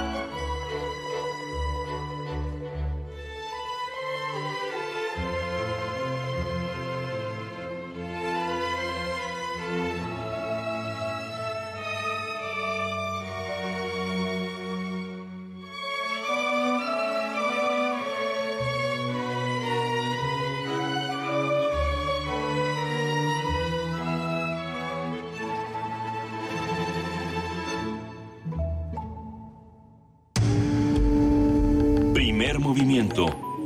Clásicamente...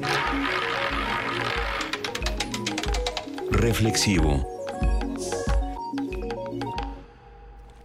Son las 9 de la mañana con 50 minutos. Hemos tenido un día lleno, lleno de cosas. Se fue rapidísimo. Sobre todo lleno de una enorme tristeza que nos ha embargado desde, desde que nos enteramos del terrible fallecimiento de, de nuestro querido Ignacio Padilla.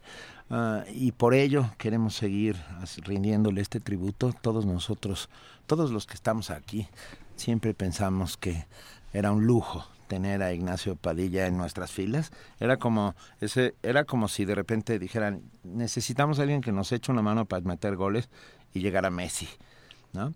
Eh, y eso es bueno. y eso y no y siempre lo hizo muy generosamente, sin dudarlo. Venía, se sentaba en esta mesa y hablaba de lo que nos de lo que nosotros queríamos, no de lo que él sí, quería. sí. Es que ¿eh? justamente ayer tenía esa conversación con otro amigo. Decíamos, bueno, pues nosotros no éramos amigos así de sentarnos en una mesa y conversar y comer con Nacho Padilla ni nada de esas cosas. Este, pero, pero era alguien que podía hablar de lo que fuera. O sea, me estaba contando mi amigo que su última conversación con Nacho Padilla fue sobre por qué Calvin y Hobbes es muy superior a Peanuts, a este, a, Ah, Charlie Brown. Charlie Brown. Estoy de acuerdo.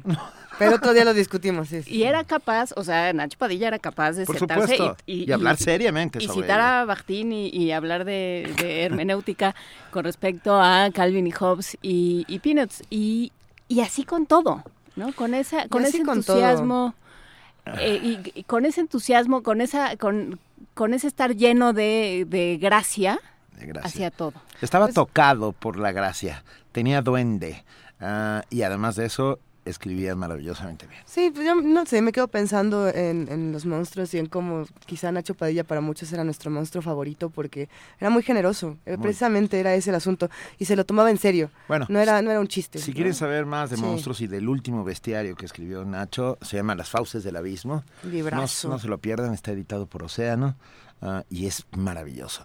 Tenemos otro fragmento de Ignacio Padilla Padilla en su voz contándonos. Hablando sobre el Quijote, en esta eh, conversación que tuvimos sobre el Quijote, sobre Shakespeare, sobre las utopías, con qué, fíjese con qué elegancia puede ir de, del Quijote al muro de Berlín sin, sin ningún problema y sin red y sin nada. Así, así se las gastaba Ignacio Padilla. Don Quijote es un, es un utopista muy al estilo medieval y como buen utopista fanático cree en la destrucción para luego construir eh, una utopía. Lo que está haciendo Don Quijote es negar y violentar la realidad para construir sobre las ruinas una nueva utopía. Díganme ustedes si no eh, el momento en el que estamos viviendo, especialmente después de la caída del muro de Berlín, es probablemente la época en la que Quijote es más vigente desde hace 400 años. Sí, pero ¿qué tal que le hace chiras? Ahí es donde sí, estábamos precisamente hablando. Estamos en la parte doméstica Padilla. del primer movimiento Sí. que sucede todo el tiempo, ustedes no lo saben, pero somos como, como una suerte de primos. Primos terceros. Justo lo que estábamos contando fuera del aire era estos momentos maravillosos donde nos reíamos con Nacho Padilla fuera del aire, donde de pronto lo hacíamos que hablara de monstruos aunque estaba hablando del Quijote y luego lo hacíamos que hablara de física cuántica cuando estaba hablando de las virtudes de la televisión. Recuerdan, eh, todas estas mesas fueron fabulosas. Sí. Gracias, Nacho Padilla. Gracias, de verdad. bú- Búsquenlo. Está en nuestro podcast. Está en Descarga Cultura. Tiene un montón de, de textos. Ya está haciéndonos una seña con la cabeza. ah, Vania Noche diciendo que está en nuestro podcast. En una de esas podemos buscar y decir en dónde en nuestro podcast. ¿no? Ya lo está haciendo. ¿Cuál era? Ya tenemos a los ganadores de los libros de Editorial Jus. A ver, ¿quiénes eran? ¿Quiénes Jesús, son? son Jesús Ríos, Jesús Ríos, Ajá. José Fabián Larios, Ana Rosa Díaz y Verónica Ortiz. Cada uno se lleva un libro de Editorial Jus, al- a, los cuales agradecemos enormemente. Y nos dicen que el podcast del 26 de abril, Es ahí este está, que escuchamos, que es este pero que escuchamos. hay más. Hay otros tres o cuatro, por Era, era de los favoritos en época, en época decembrina porque En contaba Navidad. estas cosas. En Día del Niño me parece también por la noche del Valpurgis. Eh, ya, ya los iremos buscando todos. Hay que hacer una breve, brevísima Perdón. aclaración para los que se ganaron los libros de Jus o de Jus, como lo quieran pronunciar. El que llegue primero se lleve el mejor. O sea, no. El que llegue primero se lleva el, que, Elige. el que quiera. Por eso hay que apurarse, porque si no. O sea, bueno, el mejor para cada quien, es a lo que me refiero. Si Y quieren hablando, elegir, y venga. hablando de provocadores, ya que le decía yo a Cordela, tenemos uh, entre nuestras filas a ¿Qué un hizo provocador Ike Tecuani? profe- ¿Qué hizo? Ya ni sé. Ya no- no Tenemos a un visto, provocador pero- profesional que Sí. agradecemos No mucho que esté ahí haciendo comunidad. Y que Tecuani dice, Calvin y Hobbes son superiores a cualquier cosa a vida y por haber. Yo estoy un poco Ah, de acuerdo, ¿eh? sí. Pero Yo- esa es una buena provocación. Tome su like. Es esta eh, tira cómica de Bill Watterson de Oye. un niño y su y su tigre de peluche que, se- que cobra vida, Que por tienen supuesto. bonitas conversaciones. ¿no? Conversaciones filosóficas. Monólogos. Tienen un problema de ahí de género también con, con la vecinita Susie. A ver, en su Lil. Morado dice, ¿qué pasa con su transmisión? Estaba escuchando primer movimiento y de repente solo música instrumental. No sería la marimba guatemalteca. A lo mejor ¿Mandamos a una escuchaste un rato a, a- a música guatemalteca. O a lo mejor está en AM. O tuvo un hipo tu transmisión y entonces se quedó, se brincó directamente a la música guatemalteca y nunca escuchaste. Pero si nos estás oyendo en este momento, Lil, dínoslo para que, quedarnos tranquilos. Si sigues oyendo música... Vamos a ver qué pasa. Va, tenemos una, una nota. nota. La Desapariciones y secuestro ocupan el primer lugar de delitos en nuestro país. Esto lo señaló el padre Alejandro Solalinde en la Facultad de Psicología. La información la tiene nuestro compañero Jorge Díaz González. Y, y por cierto, hay una nota al respecto en la Gaceta UNAM de hoy. Busque su Gaceta UNAM de la hoy. Gaceta UNAM, échenle un ojo.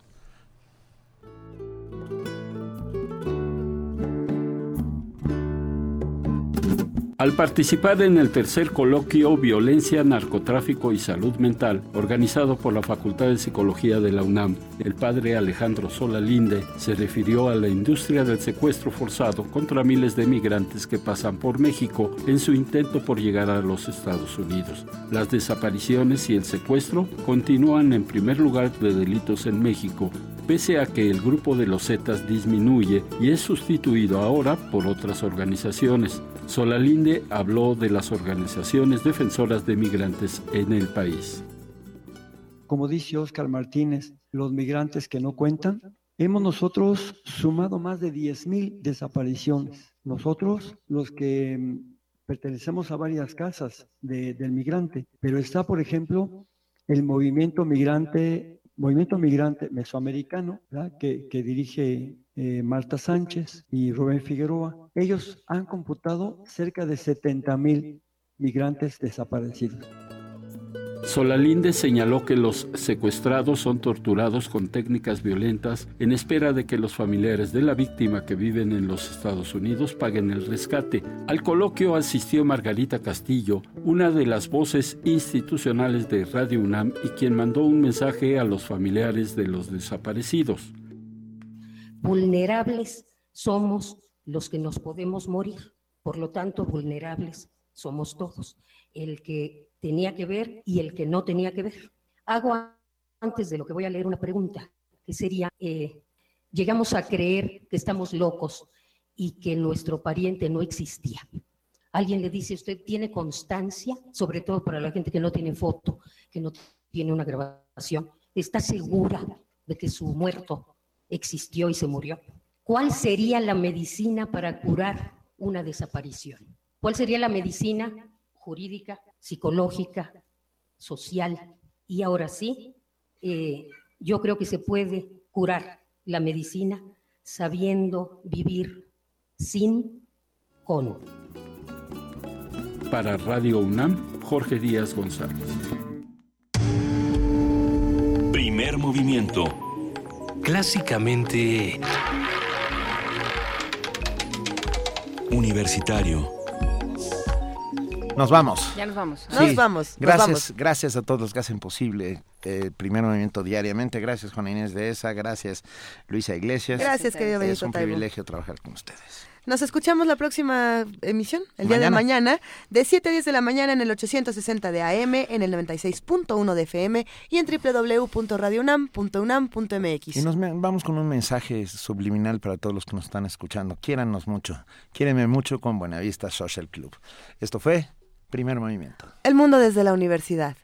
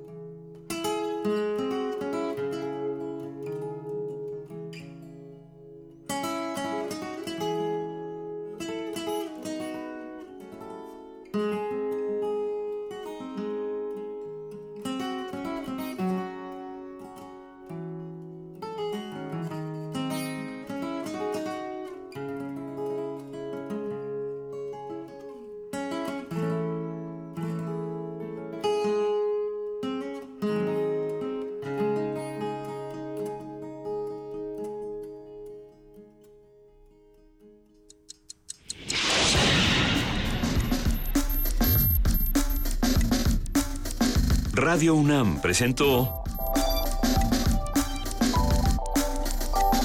Primer movimiento. El mundo desde la universidad.